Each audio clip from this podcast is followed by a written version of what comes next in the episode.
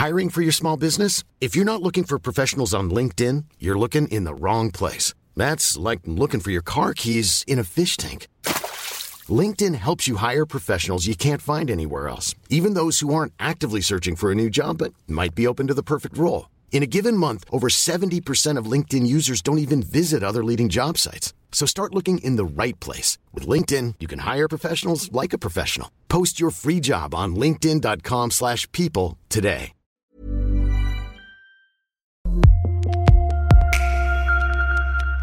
Hola, ¿qué tal? Bienvenidos a Estas Morras, su podcast favorito y estos son puros sentimientos, ni un solo dato nos respalda, pero nosotros somos emocionales porque somos unas mujeres. Oigan, me encanta que estamos en este capítulo y ustedes nos verán muy frescas y todo, pero tenemos años grabando y esto me hace pensar en un que, en que puede ser muchas cosas a la vez. Pero ahorita les voy a contar ese asunto. Primero quiero presentarles a mis morritas del amor y primero voy a empezar nada menos que por Jessica. ¡Oh! ¡Ah! ¡Te agarré la jugada! Hola, se me cayó la Matrix. Hola. Hola, bebé. ¿Cómo estamos? Y voy a presentar también a mi querida y adorada Chávez. Hola, mi reina. Hola, ¿qué tal? Feliz jueves para todos. Ay, que ella es muy propia siempre. Bárbara del amor.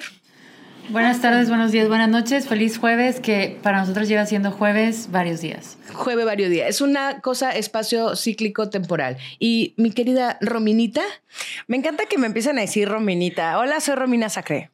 Y, no, y me caga Rominita. Me zurra que me digan Romina. Pero, pero fíjense que hoy queremos hablarles de un tema que nos ha este, estado dando vueltas en la cabeza bastante, bastante tiempo sobre esta esta cuestión binaria, no solo en las cuestiones de género, sino cuando hablamos de cosas, siempre tenemos, eh, que siempre pensamos que tiene que ser o una o otra. Es decir, o es blanco o es negro, o es niño o es niña, o es rosa o es azul. O sea, este pensamiento binario se traslada a cosas un poquito menos densas y a veces sí muy densas. Y a mí me gusta hablar de un término que aprendí recientemente que se llama sí y además. Es decir, podemos ser una cosa y otra cosa que pareciese opuesta a la vez. Y me gustaría empezar de lleno, de lleno, de lleno con este tema, hablando de sí y además. Tú, Jessica, ¿eh? para que te pongas al tiro, porque yo aviento preguntas y no sabes de qué va. Oye, aparte eres bien pomposa, estás viendo Y yo que, Jessica. Confirmo lo que Jessica acaba de decir. Se llama hacer finta. Se llama fintear y yo ahora te traigo finta.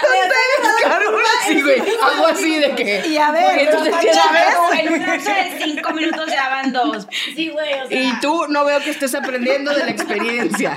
Luego entonces, Jessica, ¿qué sería tu sí y además? Es decir, algo que haces y que pensarías que lo otro no lo harías porque nos han dicho que es como opuesto, pero que tú dices, güey, es que soy esto, pero también soy esto. Sí y además. Ok, creo que tengo cosas que se me vienen a la mente ahorita y Romina lo dijo hace rato. Me considero una persona inteligente, muy inteligente diría yo, pero Quiero que sepan que levantó la ceja para que confirme que es muy inteligente. Y que no trae Botox. No trae votos. Porque yo no puedo hacer eso. soy una persona muy inteligente, pero soy una persona también muy distraída. Y como que nos han dicho que van separados, ¿no? Que si Sí. eres inteligente no puedes ser O distraído. sea, a- a- de hecho he llegado a pensar, y hace rato lo platicaba con, con, con ustedes, que tengo, ¿cómo se llama? Déficit de atención. Déficit de atención. De repente siento que tengo déficit de atención.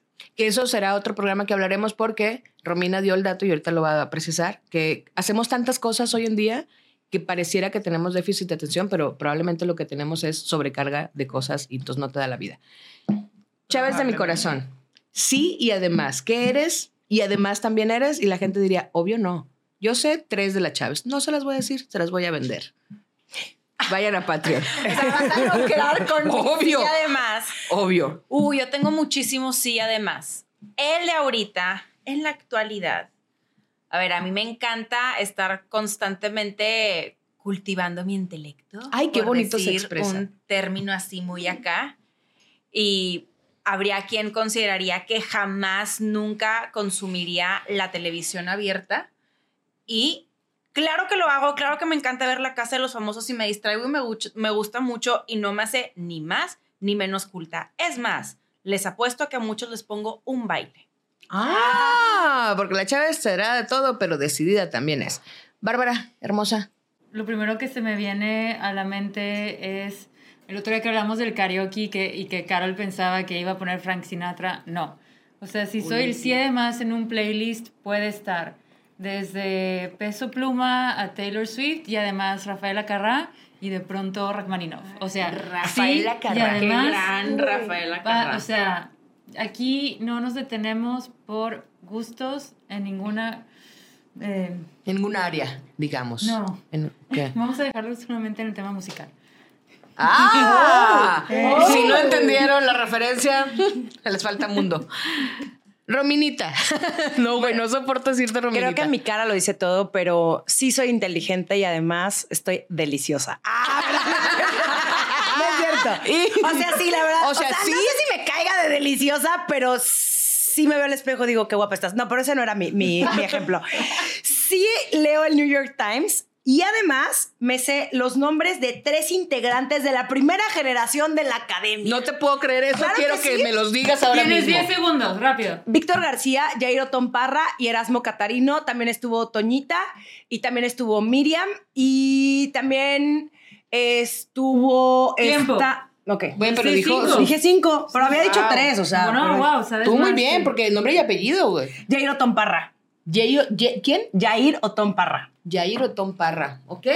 ¿Es No Jair el, el cantante? Claro, pero yo me sé Nombre sus dos apellido. apellidos. Nombre Otón completo, Parra. fecha de cumpleaños. No, no, tanto no me sé, Se pero ve que es muy sagitario. sí. Y es de Hermosillo, Sonora. Jairo Tomparra. Pero fíjense, a, a, ¿Tu parecieron. Ah, mi sí, dije, a ver si me escapo. No, me fui.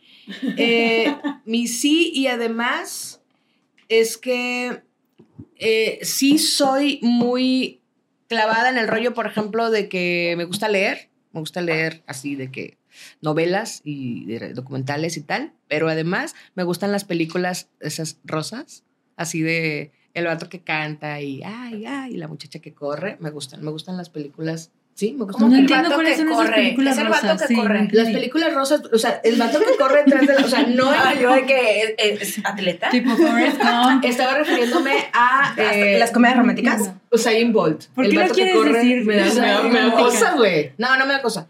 Las películas románticas, sí, o sea, las películas así rositas. Es que La ¿Sabes qué? Me quedé en el no. vato que corre es el vato este en 10 tú vas a saber, en 10 cosas que odio de ti. Mm. Está corriendo como en las gradas cantándole a la morra. Tara, tara, No. Carol, no está corriendo. Yo la veo de una forma distinta. Para mí el hombre corría. No, porque si hay una parte que, que se Como que emociona corre, más ¿no? y empieza a hacer como un bailecito. Es que si no estás viéndonos en YouTube, pues ve a YouTube, suscríbete a nuestro canal y ve. Dale like, comenta y luego ve este y luego ve este visual. movimiento donde estoy haciendo unas cosas con mis piernas. Que Pero tampoco no, se ven tampoco como quieren en YouTube, pero tú ve, ve YouTube y con Pero o sea, sí se. Pero porque sí puede ser sí corriendo. y además. Es Sí, decir, además. sí ve a YouTube y además suscríbete y, no lo vas a ver. en Spotify. ok, y además ponle. Pero bueno, sí, las películas románticas me gustan. Me gustan las películas tontas, pues, las películas simples, las películas que no me hacen pensar. De hecho, no solo eso, me caga un poco como el ciclo de cine francés. Me da una infinita hueva, güey. Si quiero, le- si quiero pensar, voy y leo. Si, si voy al cine, no quiero pensar. No quiero Ay. que me dejes, no, perdón, pero no. Totalmente de acuerdo. Me surre esa gente y ya que estamos aquí confesándonos y además Vamos. ya me eché un cafecito, la verdad. Somos esa Ok, cantalera. ¿Sabes qué? ¿Qué, qué hueva me dan como, el- como no te gustan las películas de Godard y Carlos Rigadas? Y yo, todo mi respeto a esas personas sin... A ver, prefiero ver cómo se seca la pintura de una pared a ver una película de Carlos Regadas.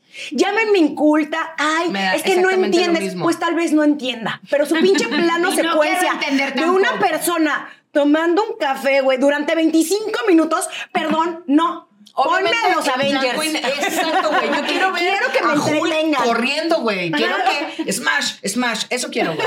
En el cine quiero Smash. En el cine yo no quiero una bolsa de papel volando en blanco y negro todo el tiempo. o sea, no, güey. Sí, yo por puedo- favor. no voy a pagar por eso. Pero, Entonces, pero no, me no, no se te hace cabrón que esta gente va y como que te pendejea un poco, como de, güey, no puede ser posible, no eres del... Sientes no eres tienen exquisita. una autoridad moral Claro. de y como que te da una superioridad moral y no tiene absolutamente. Absolut- Claro que no. Todo es lo mismo, todo es esta, esta dualidad o esta bipolar, no bipolaridad, pero más bien esta, este binarismo de que creemos que no pueden ser una cosa y otra. Y, lo, y si lo llevamos a temas más profundos, yo ahorita quisiera que desarrolláramos a partir de ahí, es que no solo es en cosas tan simples como los gustos, como los gustos musicales o como las películas o como tal, sino también en cosas como, no sé, alguien puede ser una gran cantante, pero también una terrible persona, por ejemplo. O puede ser una víctima de algo, pero puede ser una mala persona. Como que tenemos esta idea, creo, y ustedes desarrollaremos ahorita, de que las cosas buenas les pasan a las personas buenas y las cosas malas no le pasan a la gente. O sea, no sé si o me de perdí, clasificar mucho en categorías. como que las cosas malas ¿no? asumimos que no les pasan a las personas malas. No sé si, si me estoy dando a entender, pero es- le pasó algo terrible y luego inmediatamente le damos una inmunidad acerca de todo en su vida. Le pasó algo terrible, pobre, pobre persona, y la convertimos en una víctima en el estricto sentido de la palabra. ¿No te sucede, Barbs? ¿No, no lo ves así? ¿O, o cómo, cómo ves este...? Las personas somos multidimensionales. Puedes ser una persona muy buena y tener una etapa muy oscura en tu, oscura en tu vida donde fuiste de lo peor o de lo peor. Y cuando generalizamos, ¿no? Eh, y aquí creo que es el, donde entran muchos dichos o la reputación de crear fama y échate a dormir. Nos vamos por la finta. Hay mucha gente que vemos en medios que tiene una imagen muy positiva y son personas sumamente miserables. ¿Miserables de, de su ser De- o miserables de de, su ética, de Ah. su ser, de que no son congruentes con lo que están queriendo transmitir en su imagen pública. Eh, así como también seguramente hay un montón de personas que por como son, pensarías que son súper mamones. Creo que en lo de juzgar, ay, ¿cómo es el dicho? No hay que juzgar un libro por su portada. Aplica 100% para las personas. Yo sí desde hace años digo, no puedo asumir nada de nadie porque ni siquiera lo conozco. Y hace rato en un episodio decíamos eso de, por eso no me gusta que me hablen de las personas. Yo sí puedo contar cómo me, fui en el, cómo me fue en el baile a mí, pero eso no quiere decir que esa persona se vaya a comportar así con alguien más. Claro. Justo, es que creo que luego también de pronto, a ver, hay varias cosas. De entrada es que solemos por alguna razón, no, se suele, porque yo no lo suelo hacer, sinceramente, endiosar a la raza. Entonces, algo pasa que tenemos como tipificamos a las personas de acuerdo a lo que las mismas personas nos dejan ver de ellos mismos. Entonces, en muchas ocasiones tenemos una concepción prefabricada de acuerdo a lo que ellos nos han querido mostrar de ellos mismos y bajo esos como que preceptos o destellos de lo que vemos de las personas, consideramos que los conocemos. Es cuando de pronto entran los claros oscuros y uno piensa que es que, claro, lo vi hacer un buen acto, pero eso no, no es sinónimo a que sea una buena persona. O también lo vi no sé, de pronto ahorita pasa muchísimo con esta vida tan inmediata en donde te pueden tomar en un muy mal momento, Claro. te lo pueden sacar de contexto y de pronto es una agresiva. Pues no, a ver, tú no sabes qué hubo detrás, momento, hubo un mal momento y no necesariamente como que también esta necesidad de juzgar tan severamente como si todos fuéramos perfectos. O sea, yo sí, pero los demás no necesariamente. Exacto, es lo mismo que yo considero. Por eso yo de esa manera lo hago con mucha severidad. No, pero sí creo. Y luego también sabes que hay algo que en toda esta noción, ahí hay cosas que luego también como que tenemos de pronto componentes que consideramos que preponderan unos con otros. Les voy a hacer un ejemplo súper práctico que me pasó la semana pasada. La semana pasada me preguntaron respecto a mi experiencia de una persona en particular y dije, no tengo mucho que decir al respecto porque suelo no opinar mucho y también considero como Bárbara cada quien le va distinto, pero sí te puedo decir que sus formas y su trato conmigo no fue el mejor. Y de pronto metió en el componente que por excelencia muchas personas introducen que es, tiene muchísimo dinero. Ah, ok, entonces, en tu concepción, el que tenga muchísimo dinero en automático cancela en componente de que sus tratos no fueron buenos o hacia dónde vamos con este comentario. Y creo que justo, digo, me lo estoy dando al otro lado por completo, pero es un ejemplo de cómo en muchas ocasiones consideramos que las personas, por el simple hecho de tener dinero, son buenas personas. Y no hay cosa más equivocada que ese planteamiento. Puedo, a- ahorita me, me resonó, por ejemplo, el argumento de es que Kanye West es un, es un genio. Y entonces, como es un genio incomprendido, se le da el derecho Claro. a decir los comentarios antisemitas que se ha echado, a hacer un pinche, este, traer el estandarte en los discursos de odio. O sea, ¿por qué? Porque eres un gran artista y porque eres un genio, entonces todos los demás no te entendemos y entonces los pendejos somos nosotros. Discúlpame, o sea, entiendo perfecto que haya ciertas cosas de las personas, sobre todo de las personas, de las figuras públicas o de los artistas, que de pronto pues no estemos de acuerdo, pero creo que hay una línea súper delgada entre, ejemplo, Jonah Hill, ¿no? Que salieron estos eh, mensajes de texto de su exnovia, donde el Jonah Hill, que es este actor, que seguramente lo han visto en The Wolf of Wall Street, es un gran comediante. O sea, a mí Jonah Hill me mama. O sea, se me hace un gran Una actor. gran serie. Y es y es súper, súper, súper inteligente y El se me hace Netflix. increíble. Sacó un documental. El documental, con perdón. Increíble. Shoots. Se llama- no, Shoots. Perdón. Donde entrevista a su terapeuta y entonces hace como este...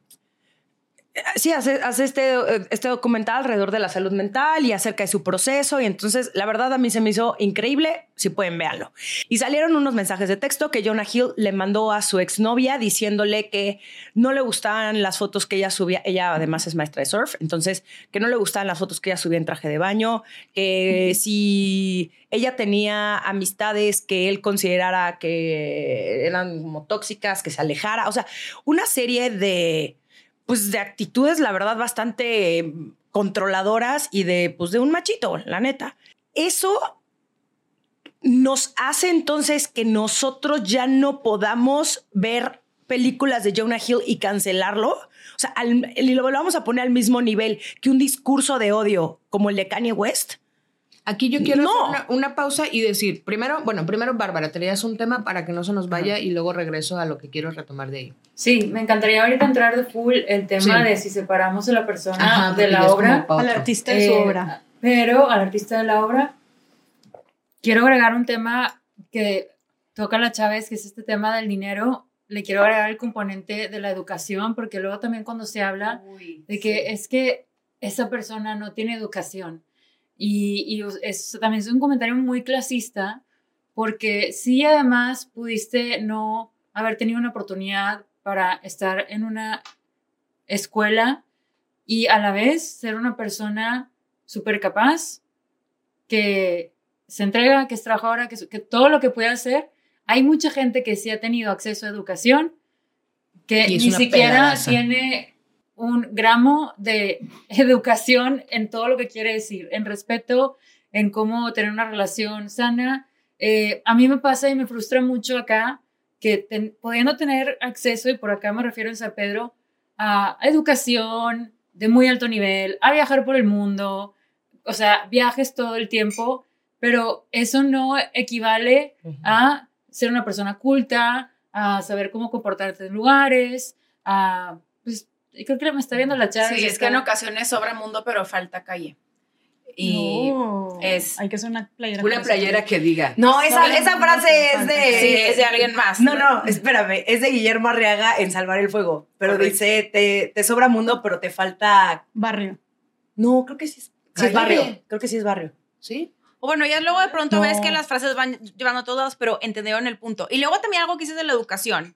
O sea, puede ser la educación en términos meramente como acceso a una educación académica, pero también que de pronto enaltecemos porque tiene un PhD en no sé qué, o una maestría, o tiene estudios en tal pa' cual, y pareciera que eso es equiparable a tu moralidad. Eh, rápido, y creo que esto nos va a dar pie a el, el otro que queremos decir, ahorita que decías en la parte académica o algo más que admiramos como con muchísimo respeto. No sé si recuerdan hace un par de años que hubo un escándalo dentro de básicamente el, el- el- el grupo, el grupo que nombra a los futuros premios Nobel. Y fue un escandalazo de pues, muchísimo abuso de poder, de acoso sexual, de todo tipo de escándalos que se puedan imaginar en ese consejo y estás teniendo ahí a las mentes con el mayor acceso a cualquier tipo de educación en cualquier disciplina y no tiene eso nada que ver, ya se me fue la idea completa. No, pero. No, pero sí, y luego te lo voy a llevar a otro lugar, es a lo donde vas. Lo voy a poner un ejemplo un poco más aterrizado. Cuando en ocasiones muchos escuchamos esto, los representantes públicos, políticos, que tienen que a fuerza tener cierto grado de estudio, como si eso viniera realmente a equiparar el principio de representatividad. Y no es el caso, y al final el que tú tengas una persona con X o Y estudio no es sinónimo a que vaya a, desempe- a desempeñar bien o mal su trabajo. Eh, sí, es que justo, este es un gran sí y además, o sea, sí puedes tener una gran educación académica y además ser un patanzazo. Sí puedes tener una carencia económica y además ser una persona con mucho mundo en el estricto sentido de la palabra, es decir, conocer un montón de cosas, pero no el mundo heterono, este, eurocéntrico de conocer este tipo de cosas que nos dijeron que eran ciencia o política o interesantes o los griegos o la chingada, sin tener otra cosa. A mí me, me quiero regresar un poquito a, a dos cosas que me hicieron mucho clic para entrar de lleno al artista y su obra, que es un gran tema que nos va a llevar seguramente muchos espacios, pero me... me y sobre todo con Romina y con Jess, para que estén a las vivas y luego no me digas que no te estoy avisando con tiempo. Eh, con Romina y con Jess, porque hay un punto que me pareció interesante. Hay un montón de gente que, que se siente con la calidad moral de exigirles a las figuras públicas cómo comportarse. Y ahorita lo decías, eh, Jonah Hill eh, manda estos mensajes eh, a, su, exnovia que, diciéndole cosas horribles. ¿Por qué nos importa lo que Jonah Hill le diga a su novia? ¿Por qué estamos exhibiendo los mensajes privados de Jonah Hill? Porque es una figura pública. Pero lo que pasa en su relación impacta en su jale y eso se los pongo a ustedes en lo que ustedes hacen. Lo que tú haces, Jessica, en tu jale, en tu, en tu trabajo, que al final de cuentas es eh, tener una voz y, y hablar de cosas que probablemente no todo el mundo quiere hablar, ¿por qué tú tienes que ser congruente con, o sea, es tu obligación ser congruente con lo que estás, con lo, te, me- te- te estoy poniendo en aprietos? No, o sea, No, no, me refiero a como, ¿por qué te, o sea, ¿por qué te exigen? ¿Por qué sientes que la gente se siente con esta necesidad de exigirte cosas solo porque eres una figura pública? Pues es como, puedes ser, sí, una figura pública y además tener tus propias broncas, tus propias inseguridades, tus propias, tus propias limitaciones incluso. O sea, ¿por qué tendría que ser como, como la otra persona lo imagina? Es que yo creo que más bien todo mundo nos creemos con este, esta autoridad moral sobre todas las demás personas. Aquí la única diferencia es que ser una figura pública exponencia esas opiniones. O sea, y, y lo hemos hablado, creo, creo que, creo que lo, lo separaría de la congruencia, porque yo intento, porque ojo, muchas veces soy muy incongruente eh, en varias cosas que hago, o sea, porque es, es, es una constante lucha, ¿no? Estás Porque es un intentando- proceso, Es un proceso, claro. obviamente, y, y, y lo primero es como, o sea, desa- o sea, cuestionarnos, desaprenderlo, y lo, parte de mi trabajo es compartirle al mundo estos cuestionamientos y mi proceso de desaprender, pero es como, siempre digo como que, güey, pero dame chance, o sea, mientras te lo estoy comunicando, lo estoy intentando poner en práctica, entonces, sí, güey, de repente, y es más, es bien, eh, es bien triste porque luego la gente, y más para las personas que estamos intentando poner estos temas sobre la mesa, este, que, que, que son incómodos, que llega un punto en el que dices, güey, pues sabes que prefiero entonces no hacer nada diferente y seguir como si nada. Porque yo me acuerdo que me, me fui una vez a Puerto Escondido. Eh, me fui como cinco semanas y estaba cabrón que yo dije, güey, parece que hablar de estos temas sociales o cosas positivas eh, para el mundo me está jugando chueco y me estoy poniendo yo sola el pie, porque entonces lo que yo estoy intentando de que sea algo bueno para aportar en el mundo es como la misma carta con la que la gente está, está utilizando para juzgarme y para demeritar absolutamente todo lo que hago.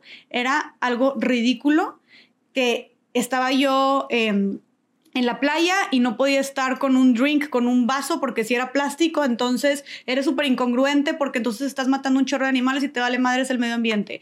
No me podía poner un vestido de una marca fast fashion que ya tenía porque entonces te vale madres y estás explotando a las mujeres. Y sabían de dónde, o sea, sabía, yo ni siquiera dije dónde era el vestido porque no lo querían promover, era un vestido que ya tenía, pero subo un, subo un story y era, no, pero ¿cómo estás usando esta marca? Qué incongruente, esas marcas son explotadoras, no sé qué.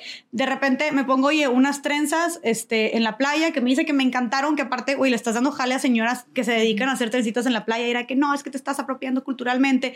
Güey, de repente estoy bailando en una canción en un antro de que, ah, estás cantando Bad Bunny, entonces eres una misógina, no sé qué. Y, güey, o sea, literal dije, ¿sabes qué, güey? A la chingada, yo no voy a subir nada. Hubo un punto en el que hasta subí mi ceviche y era de que, no, es que súper, el feminismo tiene que ser antiespecista y entonces estás matando animales y... so- fue Es que agotador. demasiado. O sea, y, O y sea, obvio, o- demasiado. ojo, no estamos diciendo que no esté, o sea, no estamos diciendo que no estamos eh, abiertos a los cuestionamientos en general, independientemente si es una, una figura pública o una figura privada. Los cuestionamientos siempre son interesantes. Ahora, ojo, toda, toda crítica que venga cuando nadie te lo pidió no va a ser bien recibida. Eso de lo, o sea, es va a ser difícil que alguien que no te está pidiendo una opinión reciba una opinión de buen ánimo. No sé si, si coinciden. Es como, si yo no te estoy pidiendo una opinión, es complicado que cuando me la des, por lo menos a la primera la tome bien.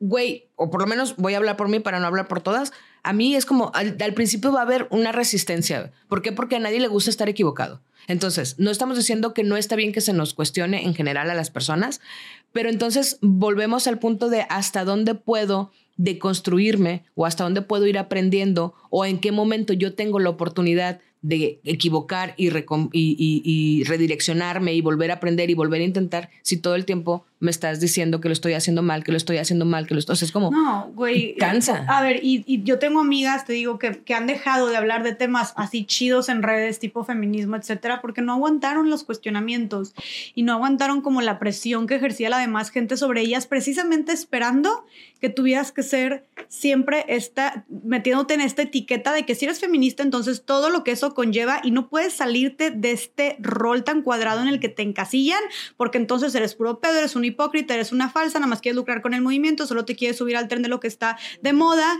Y güey, cansa, la neta, ya de por sí es bien, es, es bien, bien cansado hablar de estos temas o ser figuras públicas en redes, como para, como para, aparte tener esta sobreexigencia. Entonces creo que lo que yo sacaría de aquí es, sí, puede ser una eh, eh, una persona líder en alguna industria, puede ser un activista o puede ser una persona que abogue por temas sociales y también puede ser incongruente en algunas cosas. Y eso no te hace... eh, no, hace, no significa que seas puro pedo, no significa que te quieras colgar de la causa, no significa que eres una, una hipócrita, una falsa. Simplemente significa te que hace- estás aprendiendo. estás aprendiendo. Y Romina, tú hablas un, un montón de este rollo de cómo nos gusta ver a las mujeres descarrilarse. Sobre todo a las mujeres en general, pero a las mujeres en particular nos gusta un chingo ver a las morras descarrilarse, o sea, a la Britney pelona, ¿no?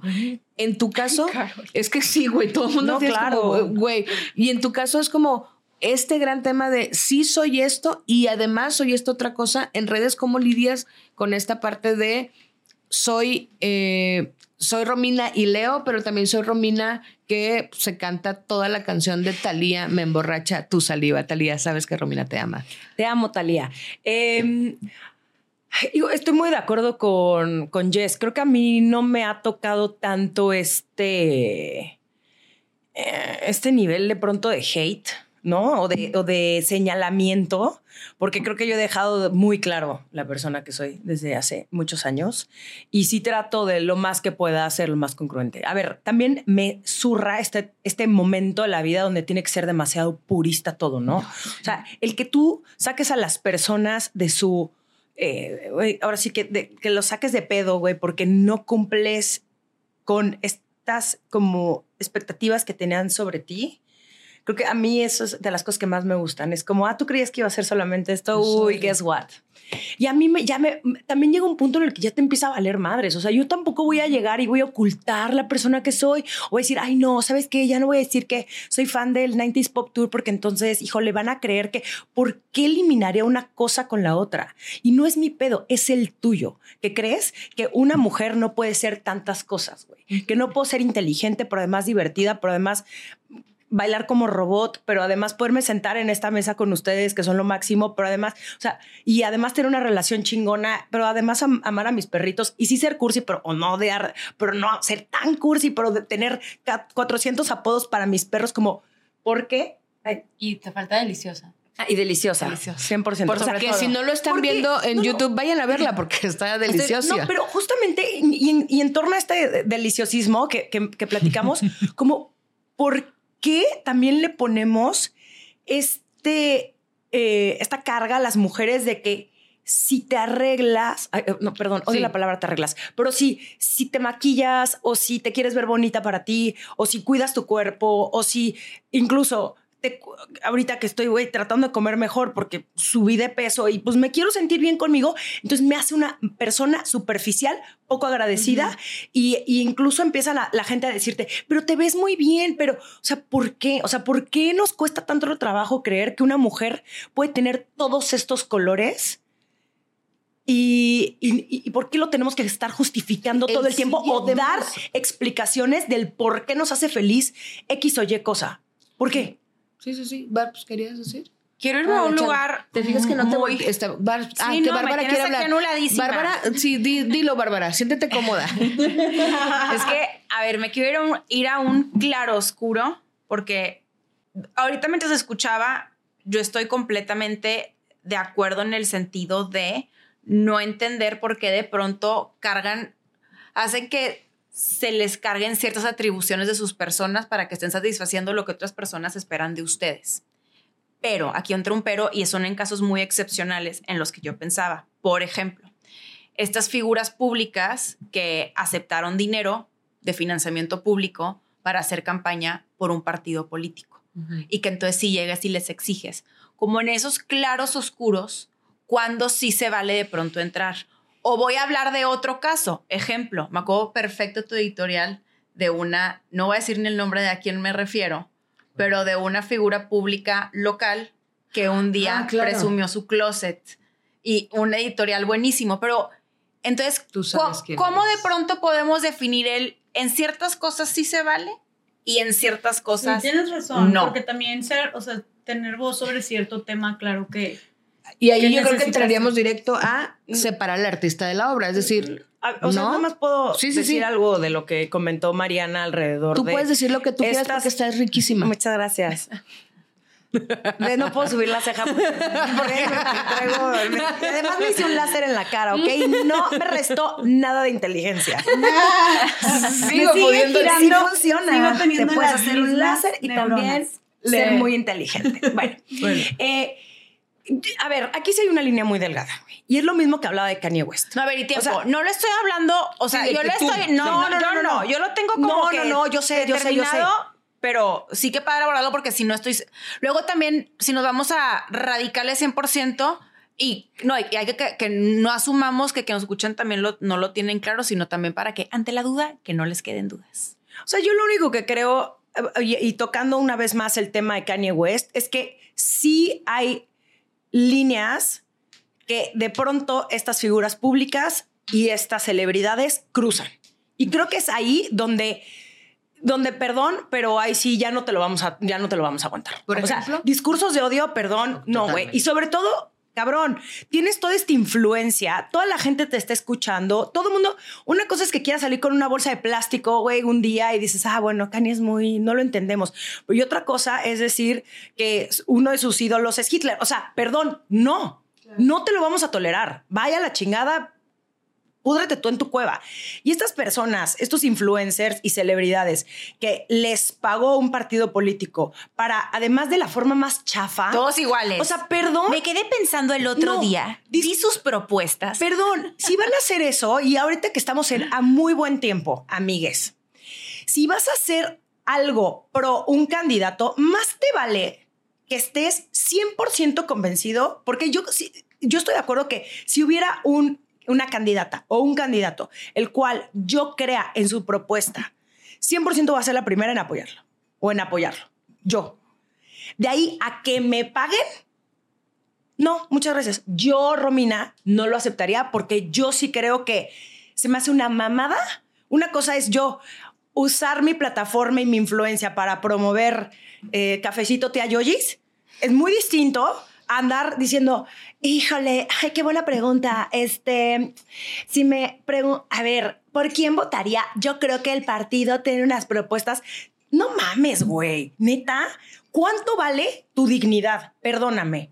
¿cuánto vale tu credibilidad? Y sí hubo muchas de esas personas que, perdón, para mí, yo sí dije, adiós, mm, perdón, yo no quiero colaborar contigo, porque eres, güey, pusiste en juego la democracia de tu país, o sea, no, no mames tantita responsabilidad, pero obvio, en México se nos olvida al día siguiente que hay un montón de gente que es así, no sé, se me hace chafísima esa gente. Se, se enojó muchísimo Romina Sacre, vamos No, a... a... mí se me emputan esas No, cosas. ya nos vamos. Vamos Ya. a ir porque sí mí- podemos estar así y además irnos mucho a la Oye, chingada. yo Exacto. quiero regresar, ¿puedo agregar algo? Quiero Puede usted hacer lo que quiera aquí. A lo que decías, de que siento Me que sí, emputan. hablando de dualidades, la parte como de estética y de inteligencia con las mujeres, como si, güey, este tema de si eres, hasta el estereotipo, ¿no? De que si eres güera, entonces estás pendeja. Eh, y tengo amigas que güeras que me han dicho, güey, yo me ha costado un chingo ese estereotipo, o sea, como que todo el tiempo y hasta me echan la broma, como me pendejean y así. O esta idea de que si una mujer es demasiado guapa, entonces, o sea, o una u otra, porque una mujer no puede Sí. todo. Y esto me recuerda hace como dos años que fui a, a la playa. Y se acuerdan que les había dicho que antes me tomaba un chingo de fotos en traje de baño. Eh, hemos revelado muchas cosas en, esta, en estos episodios de estas morras. Esta vez como que me tomé, una, me, me tomé unas fotos con mi hermana y me gustó una. Y ya llevaba un chingo sin subir fotos en traje de baño. Me gustó una y la quería subir, pero güey, la estaba pensando un chingo sin subirla, porque de verdad decía yo, es que siento que me va a restar formalidad, siento que me va a restar seriedad, eh, siento que ya no me voy a ver tan profesional, o sea, que voy a dar una imagen distinta. Y batallé muchísimo para subirse. Y dije, ¿sabes qué? Voy a poner en el caption, o sea, en el pie de foto de esta, de, esta fotografía, pues esto, esta, esta inseguridad que yo tengo, como batallé para subir esta foto porque yo no sabía y no quiero dar esta imagen, pero no sé qué. Y luego dije, güey, ¿por qué chingados? Puedo ser una persona inteligente, hablar de temas serios, pero también puedo irme a la playa y tomar una foto de mi traje de baño y ya está, no sé qué. Puse esta reflexión, lo solté.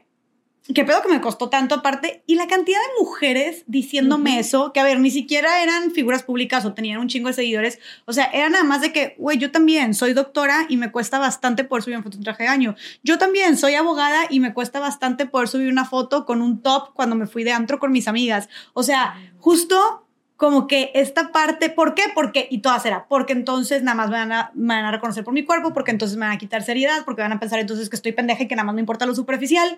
Güey, por, o sea, Sí, el, el sí además ahí como que no, como que no lo, no lo ligan. Y yo- me gustaría ver si podemos ir a ese espacio en el que es un sí además, pero que, que lo vamos a, a- a tejer con el asunto de la ropa justamente, que para mí es un gran tema que en otro episodio se nos quedó como a medias, en el de, ¿puedo usar una playera de animalitos y además eh, ser muy profesional? Puedo salir con, eh, y esto lo estoy hablando desde mi espacio, pero me gustaría que, que- que profundicemos en eso. Puedo ir con tenis a un evento social y además estar cómoda en ese espacio porque no me resta nada a lo que soy. O sea, ¿cómo hemos eh, hecho estas líneas tan marcadas en, en- en que la ropa tenga que ver con algo y como que no la podemos separar? Es como si te vistes sexy, eres tonta.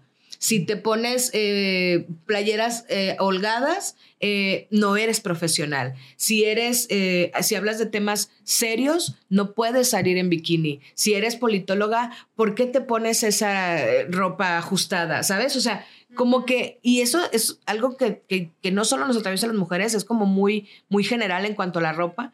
Pero ¿de dónde, de dónde creen que venga este, este, esta idea?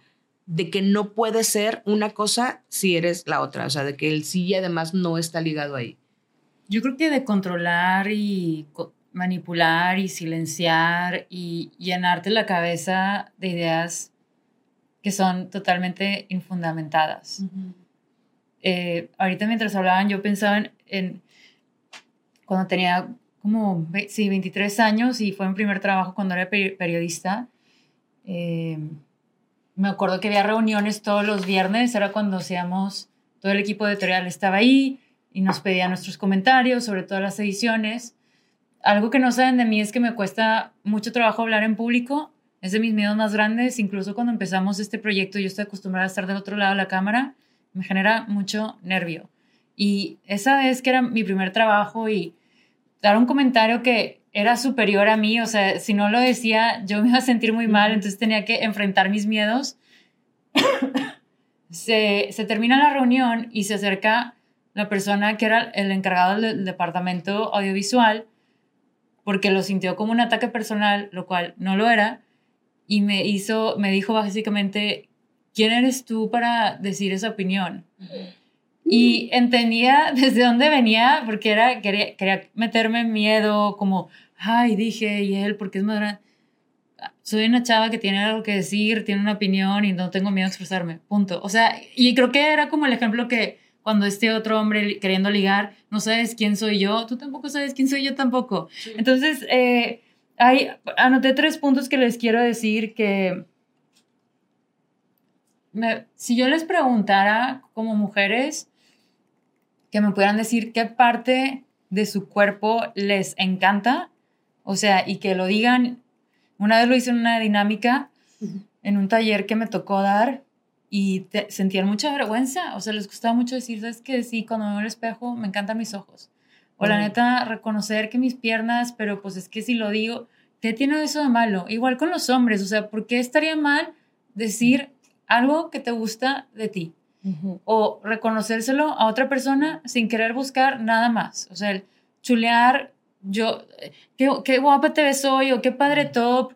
Este, yo ahora ya lo hago incluso si de pronto me toca coincidir con alguien en el elevador y genuinamente me gusta ese, ay, qué bonito pelo tienes. Hace rato fuimos a comer y nos tocó que nos atendiera un señor que se llama Inocencio y le dije, qué bonito nombre Inocencio. O sea, ¿por qué nos cuesta trabajo eso? Dos, quiero regresar a las redes sociales. El tema de salud mental con la imagen como mujeres, ya les había dicho que solamente 4% de las mujeres se, se consideran guapas. Es un estudio de hace más de 10 años no creo que haya cambiado mucho el porcentaje. Y me escribieron hace poco una amiga que ve estas morras, que escucha, que ve y escucha, o sea, le da play en YouTube. Así como ustedes, denle play y suscríbanse. Eh, y me decía, porfa, quiero que hablen de este tema, yo que tengo hijas, porque las redes sociales en, temas de su imagen las está destruyendo, o sea, es un súper tema y luego lo tomamos muy, lo tocamos a profundidad, yo lo quiero hablar por encima de, ay, a ver, la vida es que, y siempre lo digo, es tan corta la vida. Sube lo que te dé tu fregada gana. O sea, si tú sabes que es algo que estás haciendo que va dentro del parámetro de lo que a ti te da paz, te hace sentir bien, no estás ofendiendo a nadie, ¿cuál es el problema? Ahora, en este impacto que está teniendo también en las niñas y en las adolescentes, que es perseguir algo que también no existe cuando lo llevamos al extremo, ¿no? La vida perfecta, el cuerpo perfecto, el siempre estás haciendo algo divertido. No, o sea, a veces es aburrido, a veces somos incongruentes, no todo tiene que estar bien, a veces sí te toca pedir perdón. Y creo que ya me estoy yendo a otro lugar, pero le damos tanto peso, yo creo, a cosas que de verdad no valen la pena y un día abre los ojos y vas a tener, si tienes la suerte de llegar 70 años y se te fue la vida, dándole importancia a lo que opinan los demás, a el hate, a cómo hiciste bien las cosas o no, y, me da mucha tristeza. Yo el otro día leí una, una frase que decía, nadie nunca al morirse dijo, ay, o sea, ya sabes de que tus últimos minutos, cuando pasa toda tu vida alrededor, nadie nunca dijo, debí haberme peleado más en Facebook. O sea, güey, no, no lo vas a decir, güey. Entonces deja de pelearte en Facebook, deja de pensar en eso. Sí, ciertamente a lo mejor nos fuimos un poco a, un lado, pero tiene que ver porque construimos identidades a partir de ahí. Dime, mi reina. Es que justo lo voy a ligar, esto es lo que está diciendo ahora también con el tema de los tenis y demás. Y va a estar, ok, voy a haré mi mejor esfuerzo por ligarlo. Estábamos justo hablando ahorita de la responsabilidad que, la, que poseemos y cada quien a su, a su respectiva escala, pero yo sí creo que tenemos un tipo de responsabilidad al estar compartiendo y exhibirnos de manera pública, cada quien a sus alcances. Yo sí creo que la tenemos. De ahí en más que si quieren atribuirnos ciertas u otras responsabilidades es otro tema. Sin embargo, yo sí veo muy positivo cuando hacemos, por ejemplo, este ejercicio. y decimos, oye, a lo mejor tú nos ves de cierta forma, pero fíjate que todas cargamos un tipo de cruz, todas lloramos por algo, todas estamos frustradas por algo, todas estamos trabajando algo, todas estamos deconstruyendo algo. Y a mí me parece cada vez más admirable cuando enaltecemos esa parte tan humana de, a quien, de quienes admiramos porque también estamos constantemente deshumanizando al que tenemos enfrente. Y esto también lo veo mucho con el tema de las aspiraciones. A veces sí hace, va a hacer mucha falta hacerle principalmente a las niñas y adolescentes, incentivarles que lo que ven, la gran mayoría de lo que ven está fabricado para que lo vean como quiere la persona que lo veas. O sea, a lo mejor no te van a venir a decir, ay, me peleó con el marido, o fíjate que la vacación estuvo la tiznada porque los huercos estuvieron llorando todo el perro tiempo, pero aquí la familia feliz, estamos en Europa. No todo es lo que parece ser. Y sí, va, es un trabajo que tenemos que ir haciendo y también tenemos que ir poco a poco permeando y, y ver la manera de abordarlo de la manera más efectiva. Jess tiene una amiga, Brenda, son, soy Brendita, que lo hace extraordinario. Yo siempre que la veo, de verdad me transmite una paz. Es lo máximo. Y yo que he batallado demasiado con la relación de mi cuerpo, la veo y digo, wow, qué picuda. Y aparte es la primera en humanizarte el, oye, pues si me pongo un ángulo así está fregón, pero si me lo hago otro ángulo, pues está fabricado para que tú lo veas como yo lo quiero que veas. Y esto me va a llevar también al tema de la representatividad y por qué creo que justo hay luego varios destellos de lo que que hemos hecho que entonces va cambiando los preceptos de lo que tenemos, que es cómo debe ser o cómo se debe ver. Voy a elaborar en esto. La moda, para mí la moda es parte de, algo que va dictando la cultura. Y de un tiempo para acá, la misma moda dictó el que se introdujera la moda de los tenis. Entonces, hoy por hoy, si tú vas a una tienda de diseñador, pues hubo un furor de tenis, cosa que antes no había. Pero también para los mismos hombres que hoy ya ves a muchos trabajar, ves a líderes de empresa, el sector político, el que tú que gustes y mandes, en traje y con tenis. El tema es que luego también son tendencias que se van dictando y que por lo mismo sí es muy importante abrir espacios a otras maneras de abordarnos y de hacer las cosas. Yo pensaba igual, por ejemplo, en Angela Merkel. Angela Merkel tenía un prototipo sumamente distinto a lo que debe ser una mujer en un puesto de liderazgo y no estaba ni maquillada ni lucida de cierta u otra forma, era completamente disruptiva en su estilo y en su manera de ser. Aquí en México tenemos también nuestros ejemplos y es por lo mismo siempre bien importante darles esa visibilidad. Y si a esa nos vamos, pues de alguna forma transicionamos en que las mujeres también pudiéramos usar pantalón. Antes era mal visto que una mujer usara pantalón, entonces va siendo parte de lo que vamos moldeando culturalmente. Y hablando de eso, justo es algo que yo implementé recientemente, bueno, hace como un poquito más de un año en mi vida, que para mí, güey, ha sido revolucionario, tal vez para muchas personas es una pendejada, pero a mí ha, sido algo revolucionario, incluso político, porque todo lo que hacemos es político, pero el usar tenis en mis conferencias. O sea, antes usaba siempre tacones y me iba como bien arreglada y arreglada. ¿eh? Estamos trabajando en eso. Estamos trabajando en cambiar nuestro lenguaje. Pero X, o sea, como muy acá mm, con outfits como más formalones y, y, mucho este, el tacón. Y me acuerdo que ya las últimas veces que usé tacón, porque pues quería verme como más... Tenis tacón. Eh, no, no, tenitacón no. Tenitacón. Tenitacón no, ya había pasado, ya, ya su mamá dijo, no, por favor, suelten el tenitacón. Oye, y me, realmente me lastimaban mucho porque de repente mis conferencias, quienes hayan ido algunas, saben que de repente se extienden hasta dos horas, lo siento. Y, güey, estar así dos horas parada y luego las fotos, que a veces se extiende como hasta una hora, hora y media, o de que estar platicando con la gente o así, y luego te hacen tal vez alguna entrevista, güey, acababa con mis pies molidos, de verdad. Y una vez, antes de, o sea, antes de hacer este cambio, me acuerdo que iba a subirme al escenario y estaba yo con unos, unos zapatos así como planos. Y justo antes de subirme, me los quitaba y me ponía los tacones. Y yo luego dije como, güey, esto es una pendejada. O sea, realmente me estoy poniendo estos tacones nada más para que la gente me vea. O sea, pero porque, si no fuera porque era importante que te percibieran, pero quiero, quiero, quiero, porque a mí me pasa algo, algo similar, pero porque era importante que te percibieran con los tacones porque eso te daba legitimidad en el no porque tú lo sintieras auténticamente, sino porque eso te dijeron que te daba legitimidad. Ajá, que así se veía como Güey, te pagué porque vinieras a hablarle a estos universitarios quiero Porque que te, ves- veas formal. Y, y también yo pensaba, no solamente me veo más formal, me veo más guapa. También me veo Ajá. más alta, me veo más delgada o más en forma, sharará. Los tacones te hacen estéticamente más... Porque con zapatos de X tacón, las nenas se ven mejor. Lupe Esparza. Ven a nuestro programa, Lupe. Ay, no. Sí, que venga, porque sí y además. Bueno, Bueno, tienes razón. Sí y además. Sí, Bueno, sí, Con sí, zapatos de tacón. Ah, Güey, Y entonces, güey, sí, o sea, realmente era más por eso, por lo que me dice que, güey, una morra que se quiere ver formal o tomarse más en serio, más guapa, pues te pones estos tacones. Y luego dije, es una pendejada y hasta pensé, si se trata de que las, los universitarios, que en su mayoría le daba universidades, ahorita ya varios más, pero en ese momento, güey, si realmente quiero que conecten conmigo, pues en todo caso ah, van a conectar mucho más conmigo con unos tenis que con esto, ¿no? Y deja tú, lo hice porque dije, ¿sabes qué? Más que nada porque veía, y literalmente fue por esto, veía que los hombres de mi agencia, o sea, porque yo estoy con casi los que damos conferencias en la agencia en la que estoy son puros hombres, todos iban con tenis, güey. Todos iban con tenis y con jeans y no una camisa, una t-shirt blanca, negra, siempre, ¿no? Y entonces yo decía, güey, yo aquí pelándomela y haciéndome el curly y lo que tú quieras y aguantando el tacón y las ampollas. Y estos vatos se ponen lo que se ponen en un martes cualquiera para ir al dentista.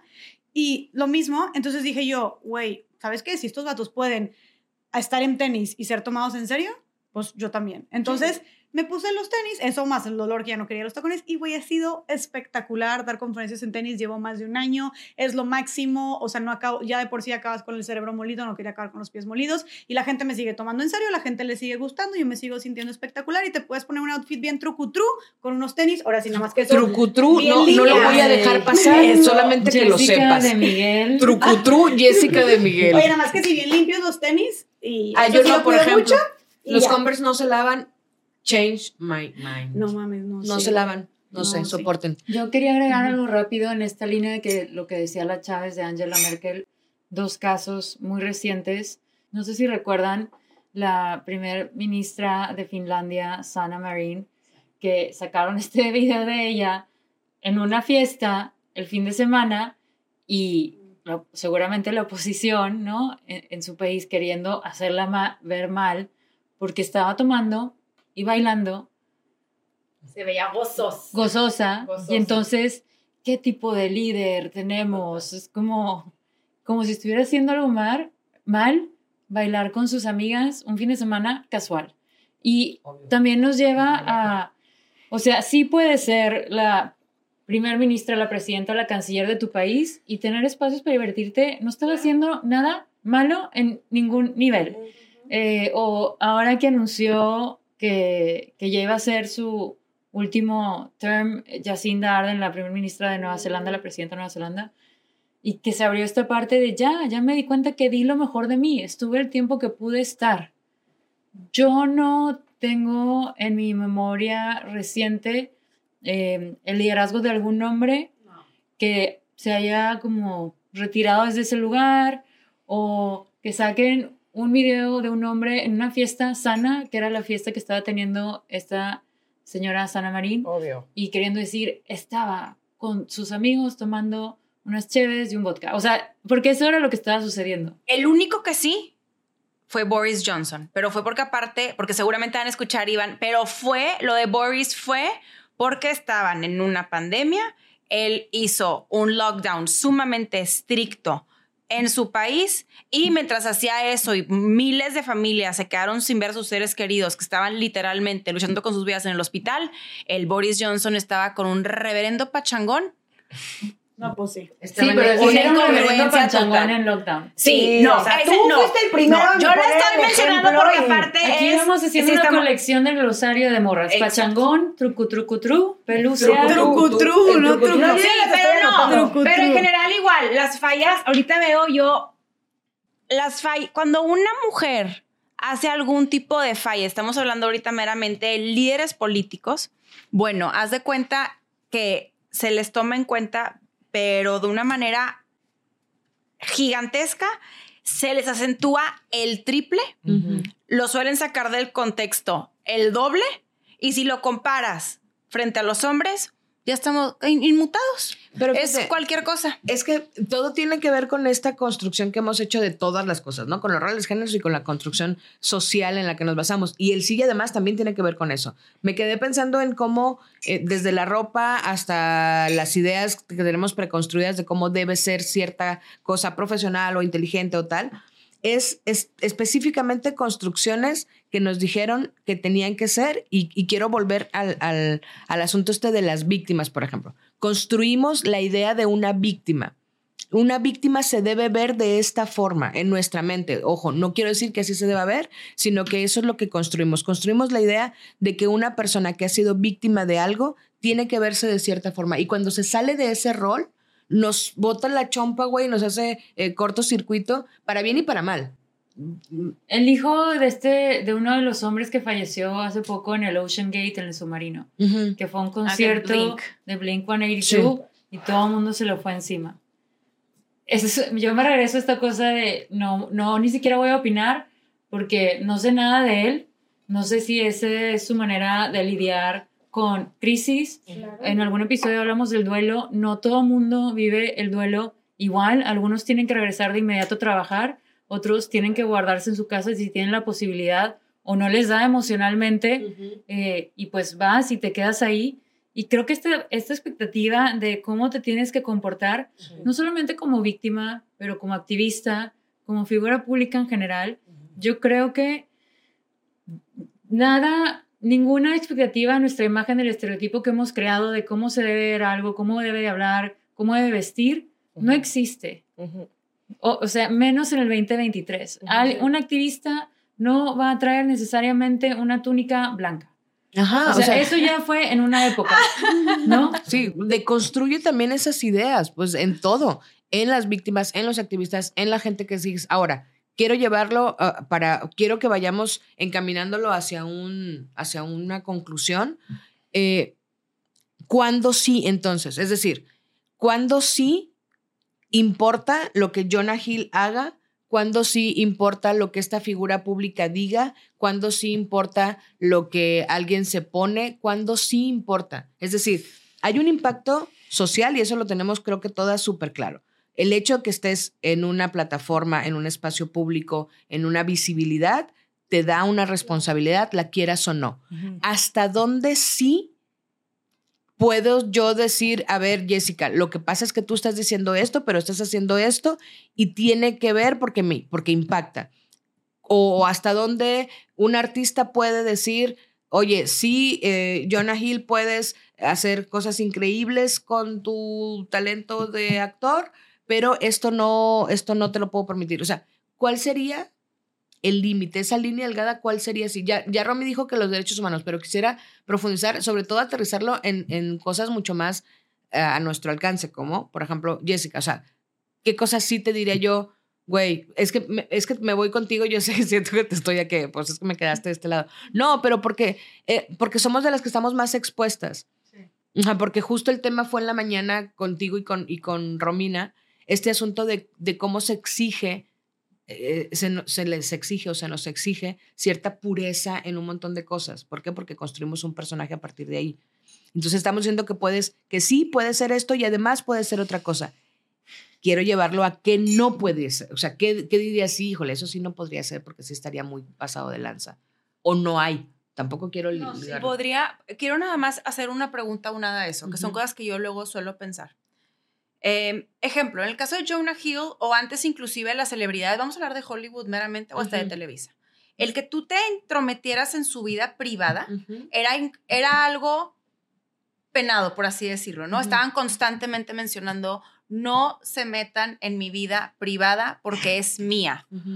No sé si luego de pronto, ahorita en el mundo virtual en el que tenemos, en el que tú también das acceso a lo que tú quieras dar, si entonces también estos principios van cambiando, ¿sabes? Sí, sí, sí. Porque una cosa podría ser, bueno, yo tengo aquí mi espacio, yo aquí hablo y chan chan, se acabó, cumplí con mi chamba. Pero luego cuando ya, esta es la línea delgadita en la interfaz en la que también lo privado entonces es público y en automático al yo hacerte lo privado público, Exacto, también ese- ese es entra punto. escrutinio público. Pero Hasta donde no sí y hasta donde no. Exacto, porque Pero tampoco es es, como, tuyo. ay, güey, tú te lo buscaste por entonces, tú te, tú te buscaste que te lincharan y que te mentaran la madre por Porque el hecho de abriste la compartir puerta. esto. No, o no, sea, no, no, no, no, pero- no, estoy de acuerdo. No, pero es que no va por ahí. O sea, va en un ejemplo, todavía lo voy a aterrizar más. Los hijos, las personas que exhiben de Ujú. manera muy constante a sus hijos en sus redes y son figuras públicas. ¿Hasta qué punto sí, hasta qué punto no? Te digo, pues que para qué los exhibes de primera instancia. ¿Sabes cómo? Sí, sí, sí. O sea, los quieres proteger, entonces no los exhibas. Pero entonces, si los exhibes, ¿le da derecho a la gente de decirles? Va- vamos ese- a es mi- en este es tema mi de tema. Hill, eh, creo que exhibirlo con los screenshots de las conversaciones, o sea, que él haya sido una pareja fatal, que estuviste en una relación que no te gustó y lo quieres abordar, decirle en corto, o sea, ve- regresa a terapia, regresa con Stutz porque lo estás abordando muy mal. Ah, el nivel de, déjame tomar screenshots, entonces lo pongo en mis redes, a menos que no sea algo que vayas a, que merezca, yo creo, una denuncia formal. ¿Para qué ventanear eso? E- Ese es mi punto, pero entonces, pero y luego volveríamos al, ah, ¿quieres decir que si no hay una denuncia formal, no me importa lo que digas? Como mujer, sobre todo si nos vamos a Es que justo mujer. es- estoy muy de acuerdo con Carol, porque ahorita sí es o blanco o negro. O sea, va a haber seguramente Sí. en la próxima premier, pero ahorita le voy a poner otro ejemplo. O sea, en la próxima premier de Jonah Hill, a huevo va a haber alguien que va a decir no puede ser. Y apuesto que ahorita, si X eh, productora está a punto de lanzar algo con Jonah Hill, hay crisis. O sea, Sí. porque es como, Total. Puta madre, o sea, no mames que este cabrón que tenía esta imagen del güey cool, que además todo el mundo lo idolatró por este documental de salud mental, acaba de hacer esto. O sea, sí es como, ¿qué vamos a hacer? Y siento que eso también es bastante culero, güey, porque al final, a ver, pero ¿cuál es la delgada línea? Pero siento Ajá. que esto también era parte de su relación, o sea, que alguien sea un patán y no tenga responsabilidad Va- va- afectiva, va- no significa luego- que sea No, un yo no. Yo veo, creo que Ah. ahora quiere como que "Tuc, tuc, tuc, quiero entrar. ¿No? Es que, a ver, que este vato no sepa ser pareja y que sea tóxico, ya al nivel, vamos a ver si llegas de siguiente premier, porque ya ahorita la crisis es, ah, es que no, le- le- los boundaries lo está manipulando. O sea, al menos que no haya algo que digas tú, si está abusando con tu Chris Brown con Rihanna. Güey, hablando de tenía otro un nivel. morete en el ojo. Johnny o sea, Depp claro. con Amber Heard. Me parece de los juicios más deplorables en la historia. Me parece eh, súper desafortunado el trato que se le dio a Amber Heard. Eh, cómo entramos en ese tren. O sea, es un ejemplo más del train wreck. Porque la violencia era hacia los dos lados. Y creo que y ahí, es, ahí sí estamos hablando de una... Si había agresiones, era, había violencia doméstica. No estoy, no estoy minimizando la violencia psicológica y emocional, pero creo que... Ay, es que ahorita, sobre todo cuando son figuras públicas o que hay redes, o sea, el, el denunciar por denunciar, al menos que no estás poniendo, para mi gusto, una denuncia formal de por medio, cuando hoy la carrera de la persona la- se puede destruir en un segundo porque fue un patán. O sea, yo estoy hablando de patán, que Sí, que sí, sí, sí. No Es quiero generalizar, pero otro decíamos la mitad de la población. Ok. Está poniendo Ok, sabroso. pero, pero ahora yo te, te tengo otro ejemplito. Te tengo otro ejemplito. A ver, por A ver, vamos, vamos, ejemplito, vamos, bebé. ejemplito. Por ejemplo, Ciro Guerra. ¿Escucharon ese caso? ¿O No, yo no. Ciro Guerra es un director colombiano eh, que fue acusado de Me Too mm, por ocho mujeres, tengo entendido. O sea, por varias hartas mujeres. Este señor va a salir su próxima película. ¿Cómo no? Con mucho gusto. Por supuesto que sí. ¿Por qué? O sea, discúlpame, ¿por qué vas a poner a este señor después de ocho denuncias de acoso sexual? ¿Por qué siquiera lo trajiste a un set? No sé. O sea, ahí sí es mi... La Chávez. Bueno, me lo voy a llevar a otro lugar. Esas son figuras públicas, pero luego, ¿por qué si sentan precedentes y luego es importante verlo? Aquí a nivel local, han de saber perfecto de ustedes de un ex maestro de una universidad que una mujer lo denunció con todas las pruebas habidas y por haber.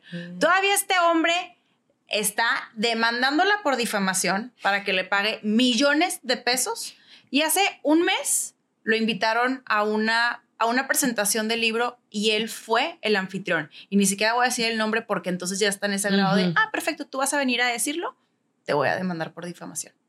Pero- o sea, que van sentando precedentes que luego son esas líneas bien delgaditas en donde, bueno, entonces sí, y entonces donde no, porque si no es así, vamos, pues Jeffrey Epstein y Gillian, pues nunca hubieran tenido un juicio. Pero ahí es donde, en estos casos que había pruebas, que hay agresiones, que hay un grupo de mujeres, hay un caso. Yo estoy totalmente de acuerdo contigo, es porque siguen invitando a este señor. O sea, yo creo que también es esas cosas de hacer pausas. Yo creo que, y también lo pienso de esta forma, en América Latina aún no estamos ahí. O sea, es que de verdad... Pero ni en América, perdón, pero es que tampoco allá, güey, porque me quedé con el juicio de Amber y, y No, Y yo le o sea, a ver, tampoco, no. Amber sí era una víctima y además era una culera. O sea, eran las dos cosas. Pero no podemos separar, o sea, no las separamos porque o la llevamos al extremo de ella es la mala, la loca, la histérica, o la llevamos al otro extremo de ella es la pobre, la víctima, la viol. O sea, no, no hemos aprendido a encontrar estos matices en, en estas cosas y decir, a ver, Amber sí era una víctima de este güey, pero también era una violentadora. Y no quiero poner en la mesa a Gloria Trevi, pero la voy a poner. O sea, estos temas que nos llevan a cuestionarnos y ojo, no necesariamente tenemos que llegar a conclusiones, eso ya lo, se los habíamos advertido, en todas las temporadas se los hemos dicho. Si estaban no esperando una conclusión, ni se sorprendan si no llegamos a nada, soporten. La vida a veces es así, la vida a veces no tiene conclusiones. Pero Gloria Trevi, güey, es una víctima, pero también es una victimaria, pero también se hizo cargo, pero tampoco se hizo cargo. Güey, es las dos cosas, es sí y además. Bueno, pero es que aparte también, y bien lo, lo repite Saskia muchas veces, no todos los victimarios fueron víctimas. En el caso de. No todo. A ver, otra vez, perdón. O sea, todos los victimarios fueron víctimas. Al menos cuando se habla de estos delitos de homicidio, por ejemplo, que la mayoría de ellos fu- fueron víctimas de violencia, de abuso. Pues sí, pero entonces estaríamos justificando Todos la los actos. Ajá. no, claro. no, no, no es justificar, es nada más Es una, es una realidad y es entonces voltear a ver el problema de otra manera y en lugar de estar, en este caso específicamente, este de asesinos, asesinas, eh, en lugar de estar encierre y encierre gente en la cárcel, entonces es, güey, vamos a atacar el problema de raíz, eh, vamos a atacar ahora sí que la causa que Abrazos, es no balazos. porque hay tanta gente. Es que es eso. Es que es que entonces a abrazos, no balazos. No, no, no, ¿por qué? Pues sí, Es yo, el- yo- o- ojo, yo no estoy de acuerdo en el sistema punitivista. Yo también creo que la cárcel no ha ayudado nunca a nadie y que además está llenando gente ahí, pero también creo que no estamos listos para hablar de abrazos, ver, no y balazos. de Pero ¿quién está hablando de abrazos, no balazos? Esa es la Estrategia Esa es la Nacional de estrategia. Seguridad. Pero, o sea, háblame más de esa estrategia. Es el presidente Andrés Manuel López Obrador justamente tiene esa, esa visión. Su estrategia nacional de seguridad nacional es bajo una premisa de no hay que atacar, hay que ser fraternos, hay que abrir los brazos. Hay que atacar las causas, que- el origen del problema, Exacto. que es eh, los bueno, pero jóvenes es que una están- cosa no excluye a la otra, justo. O sea, Es que- no puedes seguir. Sí, y además, eh, ajá, ahí llegamos al punto. Puedes Claro. estar encerrando Y gente a la estamos en. Jonah Hill y vamos a Pero estrategias es que de puedes seguridad decir- Puedes seguir encerrando gente a la cárcel que haya cometido el delito, porque aparte hay un chingo de gente ahí por un delito que no Ajá. cometieron. Y además aparte puedes puedes estar volteando a ver el problema de raíz en lugar de nada más estarte enfocando en más años, más años, más punitivismo. Totalmente. Creo que en el caso, y, y disculpen que lo voy a cerrar de esta forma, pero hablar ahorita y abordarlo de una manera sin tener todo el tema tal cual de un sistema punitivista y aparte del Ujú, sistema de justicia en nuestro país, es otro tema que nos completo, vamos sí. a desviar Sí, cañón. no, pero por encima Está- pero- o sea, y siento que el tema de Gloria Trevi, pues de entrada no se cometió ningún tipo de homicidio. Entonces estábamos, me quedé en que estábamos Bueno, hablando de cómo se abordaba este tema en el que Gloria estuvo en ambas situaciones Ah, y que que, son- lo puedes tú juzgar desde ambas perspectivas. Pero no, no, no, eso que está diciendo Jess, creo, el ejemplo fue porque pues Saskia lo usa en un contexto particular, pero sí se refleja en otros contextos. O sea, personas Ah, ah, que, ahondemos que- en ese. que se, se convirtieron o son violadores la mayoría fueron violados en su infancia. O sea, sí hay un patrón de conducta que eventualmente se va replicando. Creo que eso se refiere los más go- Jessica. hombres golpeadores, o sea, yo tengo muchos, o sea, con- tengo conocidos o así que son violentos con sus esposas o con sus novias y resulta que el papá era violento con la mamá, ¿no? No o, es era, o era un justificar. cuernudo. Ajá, pero no eso es justificar, es nada más saber que entonces no eres tú una persona que de repente se le votó y entonces lo estás haciendo, sino que no, fue algo que viste y que estás replicando y entonces ya tienes como eh, eh, tienes el problema como ya Sí, lo puedes de ver de una manera más viene, completa. Pero aún así, y yo Pero voy a es poner- justificable y no. No, no, es que si a ajá. esas vamos, entonces. Pues todos tuvimos No, el entender que sucede No, eso o sea, nos permite ese nivel no. ver estos patrones de conducta, eh, en qué circunstancias sucede más. Por ejemplo, ya sabemos que cuando hay un equipo de fútbol que tiene una afición eh, muy grande, lo que sea, como mu- muy apegada a su club, y cuando pierden, los índices de violencia suben, de violencia doméstica. Ese tipo de cosas. O sea, te permite entender qué, qué lo detona, de dónde viene. Sí, no, y estoy totalmente de acuerdo. Yo, yo lo que voy es nada más que no parezca que estamos justificando. No, para es como, nada, no, no, no. yo no lo digo por mí, sino lo estoy diciendo hacia afuera. O sea, hacia la gente que nos escucha o que nos ve si nos estás viendo en YouTube, suscríbete. y te voy a decir algo. Pero es, es- más, te voy a decir cómo lo podemos indagar. O sea, el ejemplo de Gloria Trevi justamente lo aborda desde ese lugar. En donde de, hay, hay mucha gente que de pronto no se explica cómo es que entonces está llenando estadios Ujú. y tiene discos firmados y tiene giras y etcétera.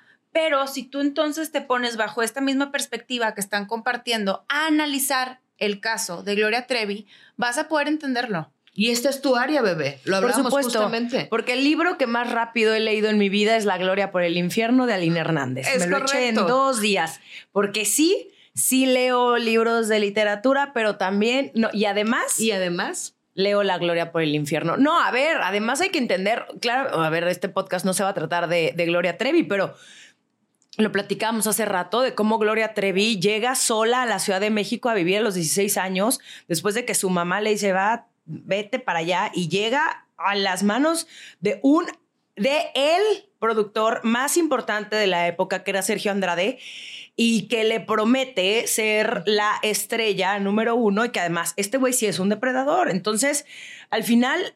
Tiene, tienes 16 años, Claro. tu mamá te dijo ya vete para allá, este, y llegas con toda la ilusión de convertirte en la próxima Lucerito, porque sí.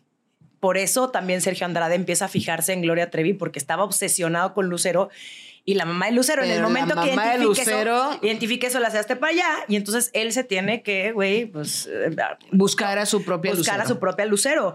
Y es muy fuerte porque en este, como funcionan las sectas, etcétera, pues este Sergio Andrade tenía toda esta parte genial. No, este güey es súper, uber talentoso, Y pero también, además- y además era, eh, güey, un hijo de su puta madre, güey, y un, y, un, y un violador, porque, discúlpame, o sea, el señor era un señor cuando se casa con estas niñas de 14 años y que lo permitieron los papás. Y Total. qué bueno que mencionas eso, güey, porque Claro. personas horribles en la historia han sido personas sumamente inteligentes. O sea, Hitler, de, güey, era un genio. O sea, ¿cómo logras organizar a tanta gente y tenía una facilidad y un poder de palabra y de convencimiento y de reclutamiento y un liderazgo que desgraciadamente lo usó para el mal? Pero eso no quita Sí, es, el, es otra vez el sí. Y además, Ajá. sí, era una persona muy brillante. muy brillante en el mal sentido. además si era un quieres, hijo de o la sea, chingada. pero- Yo ahora, no yo conozco quiero- a nadie que haya a ese nivel y haya sido un pendejo. O sea, No. tipo, pero es que eso es bien importante. Sí, el sí, sí. Marcial Que- yo Maciel. estaba justo pensando en Keith Ya Rainier. sé, es que nosotros aquí nos encanta Sí. el tema de Nexium. Nos fascina. Pero, pero fíjate cómo yo a mí con Hitler particularmente tengo un punto que me hace un sí además que me causa muchísimo pedo. Era un obviamente un ser humano espantoso y además quería mucho a los perros. Y no sabes cómo me destruye a mí la idea de que eso no puede ser. Es que no puede ser, me resisto a que eso sea. Sí, eso no es puede, una cosa loquísima, por No supuesto. puedo. Porque como una persona tan horrible, o sea, ese- esos Me niveles- destruye Pero, todo. pero aquí, y, y una- un paréntesis. O sea, también estas personas, claro, nosotros lo vemos como una de las cosas más atroces que han existido en la humanidad, pero estas personas no están pensando estoy haciendo el mal. Más bien, estoy haciendo el bien porque ver. tienen una ideología. Obviamente, yo creo que Y aparte de la locos. Segunda Guerra Mundial y todo, o sea, todo lo que Adolf Hitler pensaba estaba en su construcción de la concepción del mundo, estaba inclusive mega argumentado. Y digo, este es otro tema porque aparte para entender lo que hicieron tendríamos que también ver el contexto en el que estaba Alemania en su momento después de un tratado de Versalles en el que salieron sumamente desfavorecidos y que estaba realmente el pueblo alemán sumamente agraviado. Y, y son, y si tú estoy segura que le preguntabas a las personas que seguían al régimen nazi, no te estoy hablando de los que estaban en la Gestapo o en los altos mandos, no, sino como alguien que ahorita te diga, ajá, te dirían, pues sí. Como pasa ahorita con muchísimas personas y, y- y muchos líderes particularmente populistas, porque. Hitler era un completo populista, que de pronto no, no tienes cómo ver para más allá y a lo mejor no sabes. Y son cosas que se están haciendo. O no, voy a hacer, me voy a ir a un lugar todavía muy escabroso, pero imagínate que yo te diga, ay, tu gobernante, bueno, no tan escabroso como eso, pero pues sí a la par, tu gobernante, este, negocia con el narco. Y estás en un narcoestado. No, pero es que mira lo que hace. Pero tú sigues apoyando eso y, y no, y no sabes todo lo que está pasando a tus espaldas y a lo mejor nunca sabes que el día de mañana estés tú replicando esa misma historia. Te lo voy a poner todavía en, en otros pasos más para Me cerrar voy a ir a un lugar más y oscuro vengo todavía. Sí, me voy a ir todavía más oscuro. No, no tu gobernante está, gobern- está lidiando con el narco o está negociando con el narco. El sí y además aplica un chingo en los estados en los que gobierna directamente el narco. El narco organiza días del niño, día de las madres y los estadios se llenan. Yo no lo, yo no lo, no lo leí, yo lo viví. Los estadios de béisbol se llenan porque el narco, el señor don narco, organiza un cumpleaños de sus hijos y invita a todo el mundo, o organiza el día del niño, organiza el día de la madre, organiza cosas y regalan cosas. Y entonces es, es, Es malo, pero sí. Ajá, eh, y Es la que es gente la doble moral, La gente, sí. o sea, la gente va y dice, sí, yo entiendo que es malo, pero Ayuda. ayuda. Quiero decir algo, este, ahorita estamos como hablando de estas figuras que hemos, o sea, que ocupan, eh, digamos, los, los- son infamous, eh, ino- inomía, en, español, Sí, infames y ignominiosos. ignominosos. Eh, ah, un dato súper interesante de Hitler es que él intentó dos veces eh, ser parte de la Academia de los Artes, él quería ser pintor, lo rechazaron dos veces y de ahí se fue a otra carrera muy similar a la que era ser pintor, como ser un líder autoritario. Y en contraste, si pensamos en una figura como Gandhi, que básicamente fue de los que crearon la base de la no violencia, que creo que dejó un legado impresionante en cuanto a muchas prácticas, y que además era un señor ya muy de viejito que para poner a prueba su autocontrol y disciplina invitaba a niñas menor de edad a dormir en la misma cama que él para él decir no está pasando nada, o sea, yo sí me puedo controlar. O sea, ese es un extremo. Y quienes no sabían esto, Sí, o sea, y en el bendiciones además, de que lo acaban de Yo no sabía eso. Ay, No, es una y además es una era una persona decía, o sea, las las las biografías dicen que era una persona súper déspota, o sea, tenía un montón porque sí y además puede ser el líder de la paz y además era una horrible persona. La Madre Teresa de Calcuta que todo el mundo la usa como una referencia no. para lo mejor que puede ser, prepárense. era una persona horrible, güey. Hay, hay testimonios de gente que dice que dejaba morir a los enfermos, güey, no les daban atención, no les daban medicamentos, no les daban ningún, ninguno de los cuidados que parecía que les daba. Y ayudó, sí, Sí. y además destruyó a muchos. O sea, el, el- el- a lo que, a lo y que creo que... con eso también, todo el pero lo hizo todo por Ajá, buenas de- causas. sí. O el mismo caso con Carol Wojtyla. Ajá. Es que el Papa El Juan Papa Pablo, Juan Pablo II encubrió todo en vida a Maciel. Pero claro que hizo cosas buenas, sí, y además, la gente no somos blancos y negros. Sí, pero no crees. te- Ay, perdóname. No, no, date. Pero no crees también que es incongruente Pues es que la gente Yo sé, yo sé, yo sé, pero hay una, ¿no crees que también hay una línea de incongruencia? Que es como, tú no puedes ir por la vida, un- tal vez me Pues, voy a poner yo aquí muy purista. No, no, purista no. Pero yo no podría creer que alguien que es muy, no sé, que tiene una causa para, no sé, justo las mujeres. ¿No? Güey, soy, todos mis temas hablan en pro de equidad de género, bla, bla, bla. Y que luego te enterarás que no le paga a sus empleadas. Claro que es incongruente. Por eso, entonces, o Es sea, que, justo, justo, es que justo, ay, perdón. Sí. Hay que analizarlo también porque es necesario para entenderlo desde el- la circunstancia que se da ese caso. O sea, entender el momento en la historia, como bien dice la Chávez, el entorno en el que creció. No, tienes que entender a la persona. No lo justifica, pero te permite entender cómo un Gandhi también era eso. O también el fin justifica los medios para muchas personas. O sea, en nombre de mantener el orden social o seguir predicando la palabra de Dios, pues bueno, dejo que tal vez este padre Maciel que está ayudando tanto, entre comillas, a la iglesia, siga con sus cochinadas porque en nombre de algo más grande, o sea, trae otras cosas a la mesa.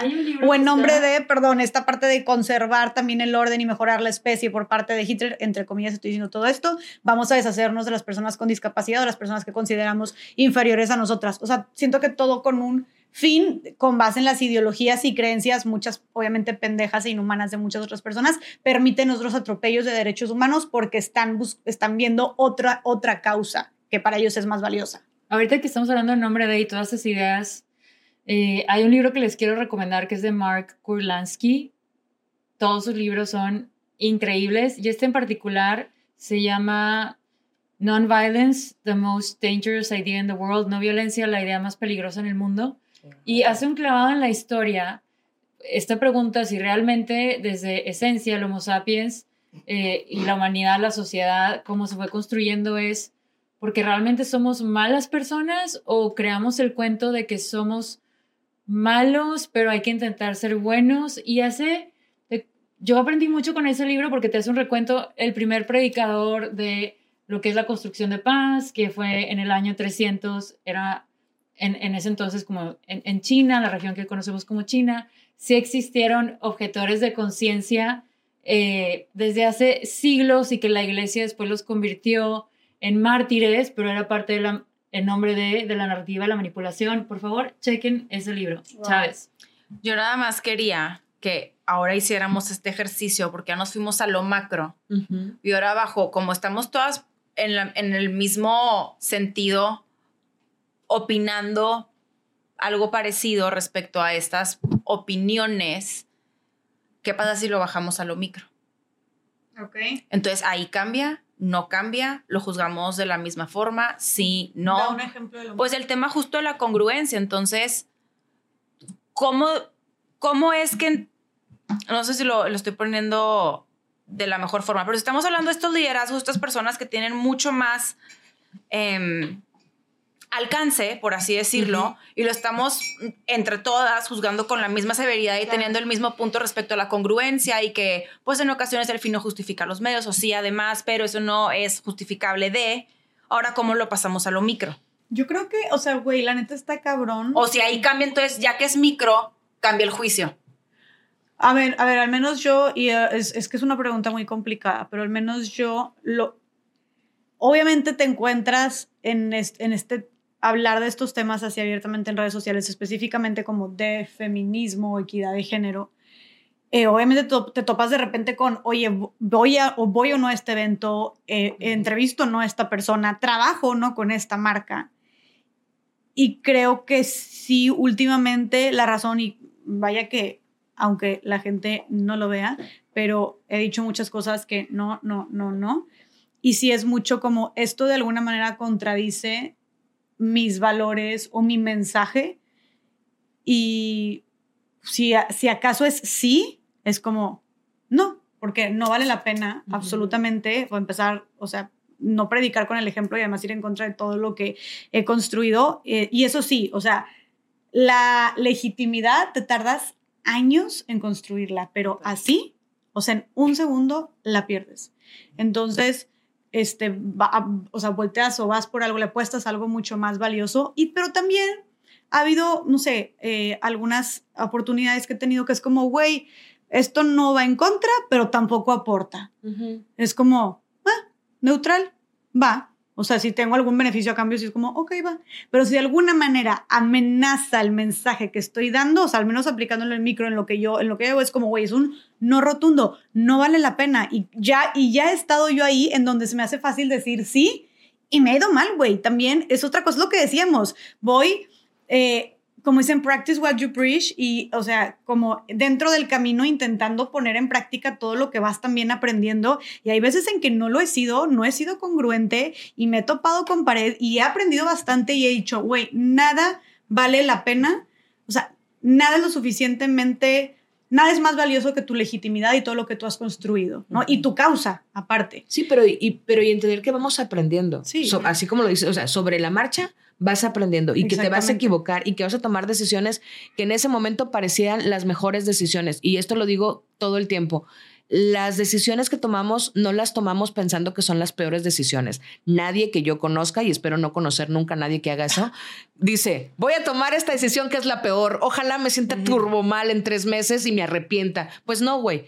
Tomas la decisión que crees que es la mejor en ese momento con las herramientas que tienes y a la vuelta de tres meses dices, no mames, ¿cómo se me ocurrió que esa era la mejor Pero, decisión? Uy, porque ahora tienes información Yo me distinta. tardé Es parte cinco de- años en ya decir ahorita con la mano en la cintura, a ver, y maybe la cago de repente, no estoy diciendo que, ay, ya tomo todas las decisiones, son buenas, pero ahorita ya es mucho más fácil, rechazo otras cosas que digo, no, güey, esto ni de pedo, estoy siendo incongruente, esto no va conmigo, bla, bla, pero me tomó a menos cinco años de que llevo hablando de estos temas, el poder tener también más conciencia, más firmeza para poder tomar estas decisiones. Porque tienes más información. Entre más información tengamos, más fácil va a poder ser hacer cosas. Entre Quiero más amigas, buena más onda, que te, también te puedan decir, de que eh, no vayas hacia allá. ajá, Sí, claro. porque Sí, también es totalmente, güey. Pedir, opinión- pedir opiniones y cómo lo está viendo la gente desde afuera, porque tal vez tú dentro dices, es la mejor idea, y hay alguien desde afuera Yo que decía dice, "Eh, híjole, no oye, sabría. Porque te quiero, yo no lo haría. Y eso también es, creo que muy valiente el poder escuchar otras opiniones y saber que vienen, que te quieren cuidar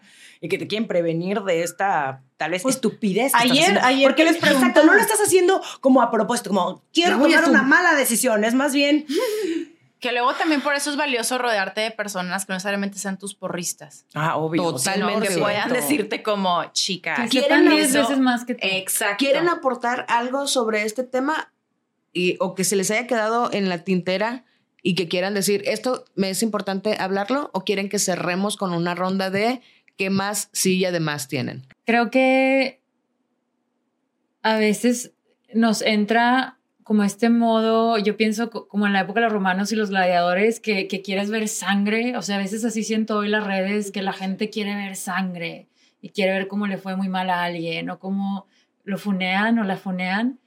Y, y pienso específicamente en casos como Johnny Depp y Amber Heard, es bien, creo que no hay personas buenas ni y personas malas, o sea, hay un matiz dentro de todas las personas.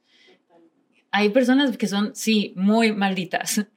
No, tampoco me voy a negar que, que hay eso porque sí las hay. Así como hay personas que neta están en el otro pol- eh, en el otro polo y son, wow, personas que te topas una vez cada nunca, porque también las hay. Pero la mayoría de la población tenemos de todo. Y yo creo que aceptar eso desde adentro y darte oportunidad de ver eso en las otras personas, el beneficio de la duda, el verlo con otro lente, no siempre no, es que la loca es ella. No, es que él es el hijo de tal. No sé, yo trato de cuestionarlo siempre y ver qué no estoy viendo. Sí. Yes. Eh, digo, no, no es mi conclusión, No. nada más no quería que se quedara en el, en el tintero.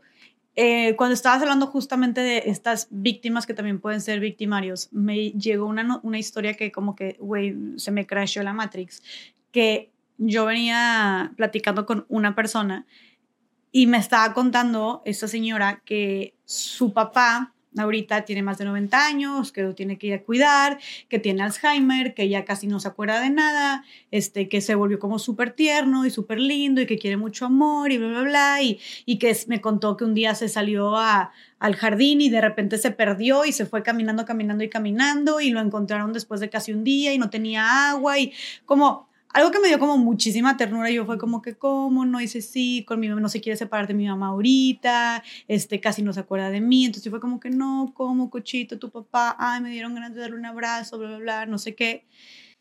Y luego seguimos la plática y me empieza a contar cómo su papá era el, esta misma persona y ya como súper vulnerable y linda y tierna, era un hijo de la chingada con su mamá antes, o sea, que la golpeaba, que le ponía el cuerno con todo el mundo, que la humillaba, que abusó sexualmente también de ella y que sus hijos, o sea, los hijos de este señor, o sea, hermanos de ella, también abusaban de ella y el papá lo sabía y abusó también de sus otras hermanas, este mismo papá. Güey, cosas muy densas, ¿no? Pero se me creció la Matrix y yo fue como, ¿qué? ¿De qué güey hace? Un minuto yo estaba sintiendo demasiada ternura por este señor, o sea, sí, y, tú me lo pones aquí enfrente y el señor con Alzheimer, güey, así lo que quiero es darle un abrazo, güey. Pero si retrocedemos a 20 años atrás, güey, le quiero meter unas cachetadas, ¿me explico? Y esto me recuerda a cuando tuve un episodio este, con Bárbara Diego, eh, que ella es fundadora de Jerry y, y, ella habla sobre el cuidado en las personas este, adultas mayores.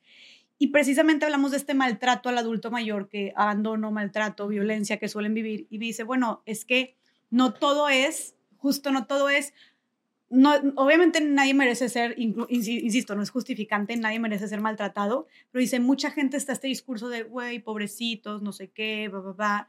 Dice, pero es que la mayoría, o mucho, no la mayoría, mi mamá, no, quiten eso, pero es que muchos, muchas de estas personas adultas mayores fueron maltratadores, fueron violentadores con sus familias, fueron abus abusadores, violadores en sus propias familias, y entonces sus hijos los tratan mal, ¿no? Ya que son personas vulnerables e indefensas, sus hijos los tratan mal, sus nietos los tratan mal. O sea, y ahí también se me crasheó la Matrix porque yo es como, ¿cómo? Yo no quitaba a estas personas adultas mayores indefensas como el rol de víctimas y es como, no es así de simple, no es solo blanco, también hay, no es solo blanco, no es solo negro, hay muchísimos grises también. Y está bien cabrón, el nadie merece, me, me hace mucho ruido porque no tengo una postura clara me gustaría políticamente correcto, me encantaría decirles, claro, nadie merece eso, pero en el fondo de mi corazón hay partes que digo, güey, Turbo lo merece. y está horrible porque no lo puedes decir generalmente no lo puedes decir abierto porque es como, no mames, estás justificando. Pero sabes algo, es como igual el, yo, yo no digo, así cuando, qué mala situación tienes, yo no tolero el, ay, pobrecita, ay, pobrecito. Y aparte cuando tú estás en la situación porque conscientemente estás en ella, es, es parecido como a, veces hay que, disociar y no, es muy complicado. Yo, yo quiero nada más hacer un, comentario antes de, de, ahora seguirnos a la ronda de conclusiones.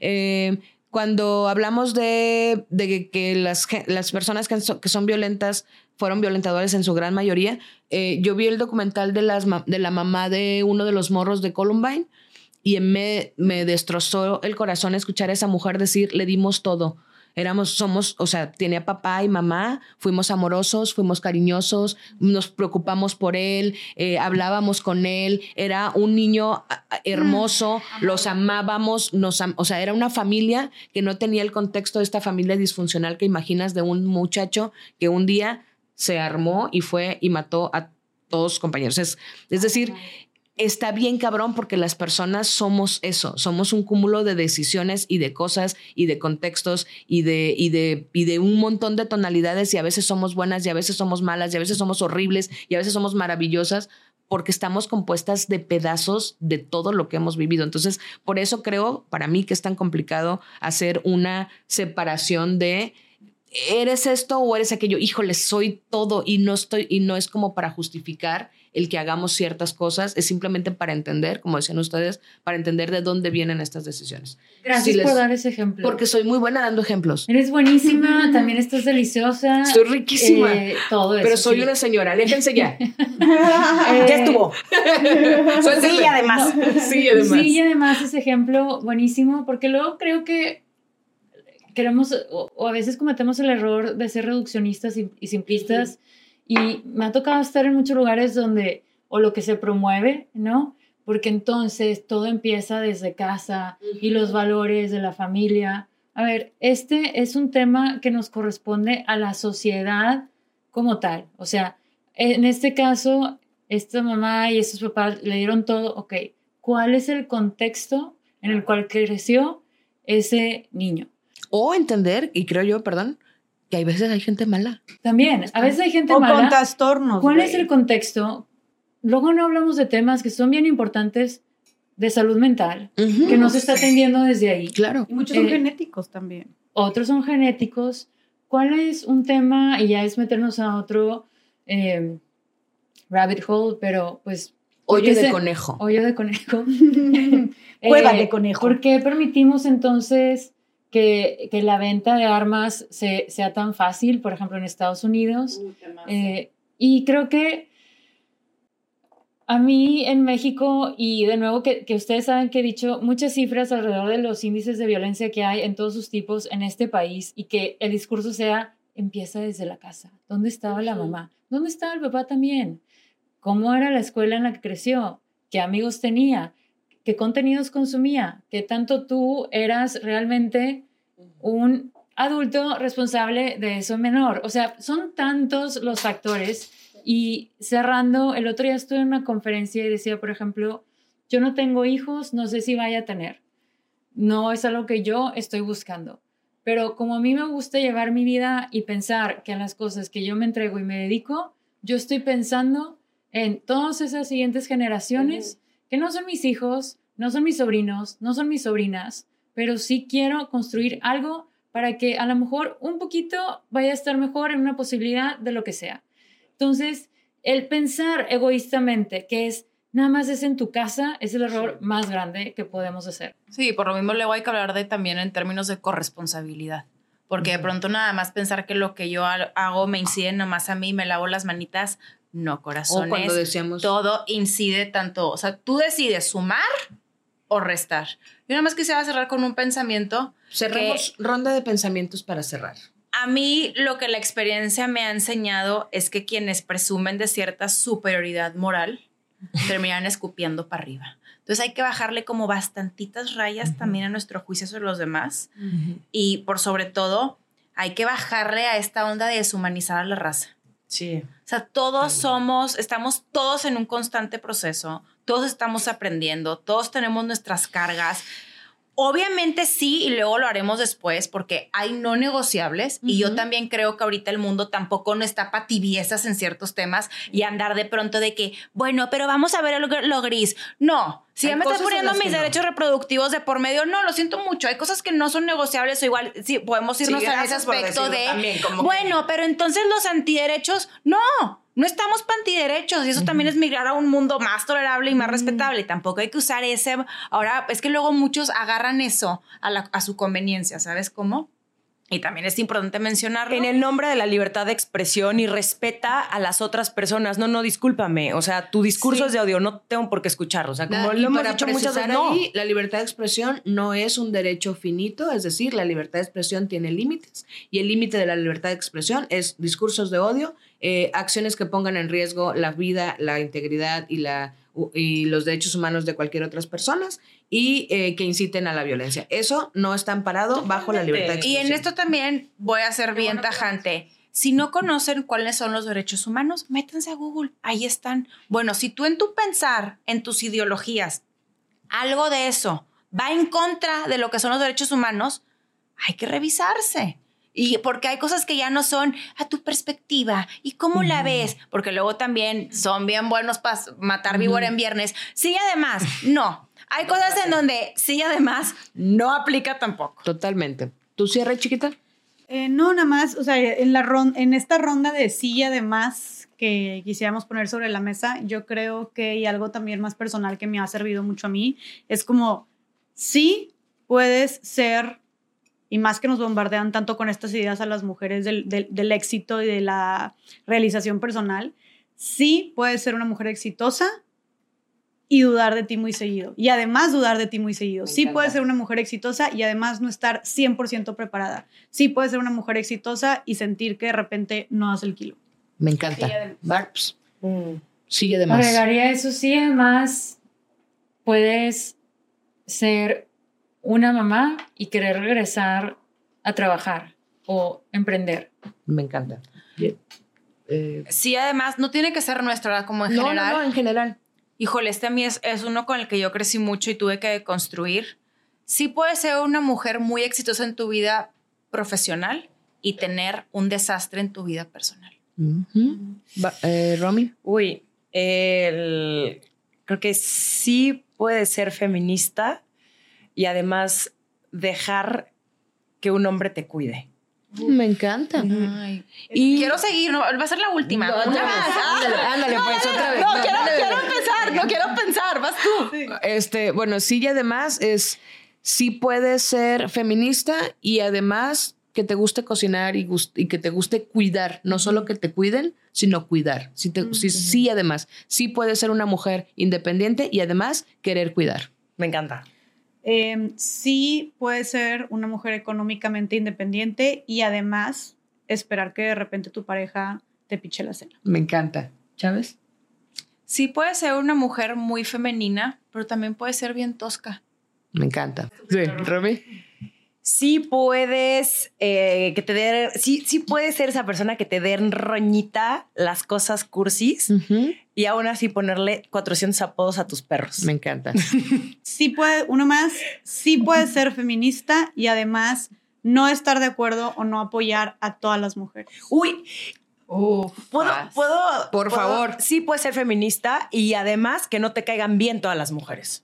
¿Quieren entrar a ese hoyo de conejo? Tres minutos. Venga. Sí puede ser feminista y discrepar con ciertas ideologías dentro del feminismo.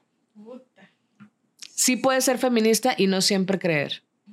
Sí puedes ser feminista y amar las canciones de rap de los 90-2000. Híjole, sí puedes ser feminista y bailar a Bad Bunny. Sí puede ser feminista o sí puede ser activista y de repente querer mandarlo toda la chingada y que no te hablen de eso en un mes. Sí puede ser exitosa y estar completamente perdida respecto hacia dónde va tu brújula profesional. No, yo iba a decir, sí puedes ser exitosa y muy inteligente y estar en blanco en un podcast. Es correcto. Ándale, eso está chido, güey, me encanta. Puedes, güey. Se ve muy natural. El episodio 3 que grabamos en un día. Eh, Y después de no dormir esas horas de sueño, ¿eh? Súper importante recalcarlo. creo que sí puede ser una persona que por lo general está muy en paz y muy tranquila y de pronto estar muy encabronada también. Muy, muy bueno. ¿Quieren seguir o cerramos? Bueno. Yo, ¿qué más último? Entonces vamos a seguir. No, creo que sí puedes pregonar sobre la importancia de tener amor propio y de pronto tú no encontrarlo contigo Uy, mismo. Chávez, las estás guardando muy fuerte. Yo. Sí. Ay, pues yo también. Ay, ya que estamos tú también en las estás guardando. A mí no me van a hacer menos. sí puedes, creo que va por ahí, pero sí puedes promover, amar y aceptar tu cuerpo y de repente un día no querer lo que ves al espejo. ¿Sigamos? Ay, oigan, yo ya, fíjense que ¿Tú ya, ya? ya, ¿Tú, se me chiquita? secó ¿Ya? el cerebro. no, a ver, sí Amé- puedes, amé, sí puedes amar mucho a tu familia y, que de- y además que te caguen a veces. Muy bien, muy bien. Estamos sacando los pasos prohibidos. Ya vamos, este, ya vamos. Paso prohibido, ya va, empezamos. Paso prohibido, el baile prohibido ya Sí. empezó. Eh, la otra, digan, está chido, güey. Échale, échale. Estamos aquí, Em, estamos jamming. A ver, eh, sí puede. Ah, sí puedes querer mucho a los perritos y comer carnitas. Y está mal, güey, pero trabajamos en eso. Ay, no sé qué sentí cuando escuché eso, pero sí. Pero sí, güey, yo- a mí me causa un turbopedo. Muy. es mucho mi pedo. Me causa mucho pedo, pero, güey, estoy trabajando en eso. A ver, y se valdría si te gustan los animales y también comprar un mink. Híjole, no sé. No, Ya No. ven, hay, hay y además es que de pronto. Bueno, ese, ese sería mi no negociable. Ajá, no, no gusta. Y, y es hipócrita. Es totalmente hipócrita, porque si lo pongo tal cual, güey, al porquito que le voy a poner salsa verde, también lo mataron, como al mink. Y, Sí, y- o a tus zapatos de piel. o a- ajá. Ajá. No uso zapatos, pero vaya, yo no Mm. uso eso, pero sí trago puerco. Entonces, estoy, ¿por qué? Porque sí puede ser auténticamente animalista o tener una causa, pero además ser incongruente en esa causa porque estás trabajando en ello. Y, no es aparte- una excusa, estás trabajando en Aparte, ello. güey, porque siento que son problemas más, más complicados y más profundos. Es como que llevas comiendo así toda tu vida y, o sea, güey, no es como que algo, no es una decisión que puedas tomar del día a la mañana de dejo usar abrigos de piel. O sea, según yo, lo que te metes al hocico es diferente. Totalmente. no Depende, podemos ¿no? Porque- llevar a no, lugares por- a ver, porque- todavía no, mucho más segundo, feos. porque además, o sea, la vida que acaba de entender. No, no, no, porque además, o sea, como dice Mariana Chávez, hay también que probar el chile. Quiero que acabemos este programa. Hasta aquí se acabó. Y sí puedes seguirnos en Spotify y además seguirnos en YouTube. ¡Vámonos! Gracias, Suscríbanse, síganos. Jessica, la Chávez, Bárbara y Romina. Bye. Y Caro. Hey, it's Paige DeSorbo from Giggly Squad. High quality fashion without the price tag. Say hello to Quince. I'm snagging high-end essentials like cozy cashmere sweaters, sleek leather jackets, fine jewelry, and so much more. With Quince being 50 to 80% less than similar brands. And they partner with factories that prioritize safe, ethical, and responsible manufacturing. I love that. Luxury quality within reach. Go to quince.com slash style to get free shipping and 365 day returns on your next order. Quince.com slash style.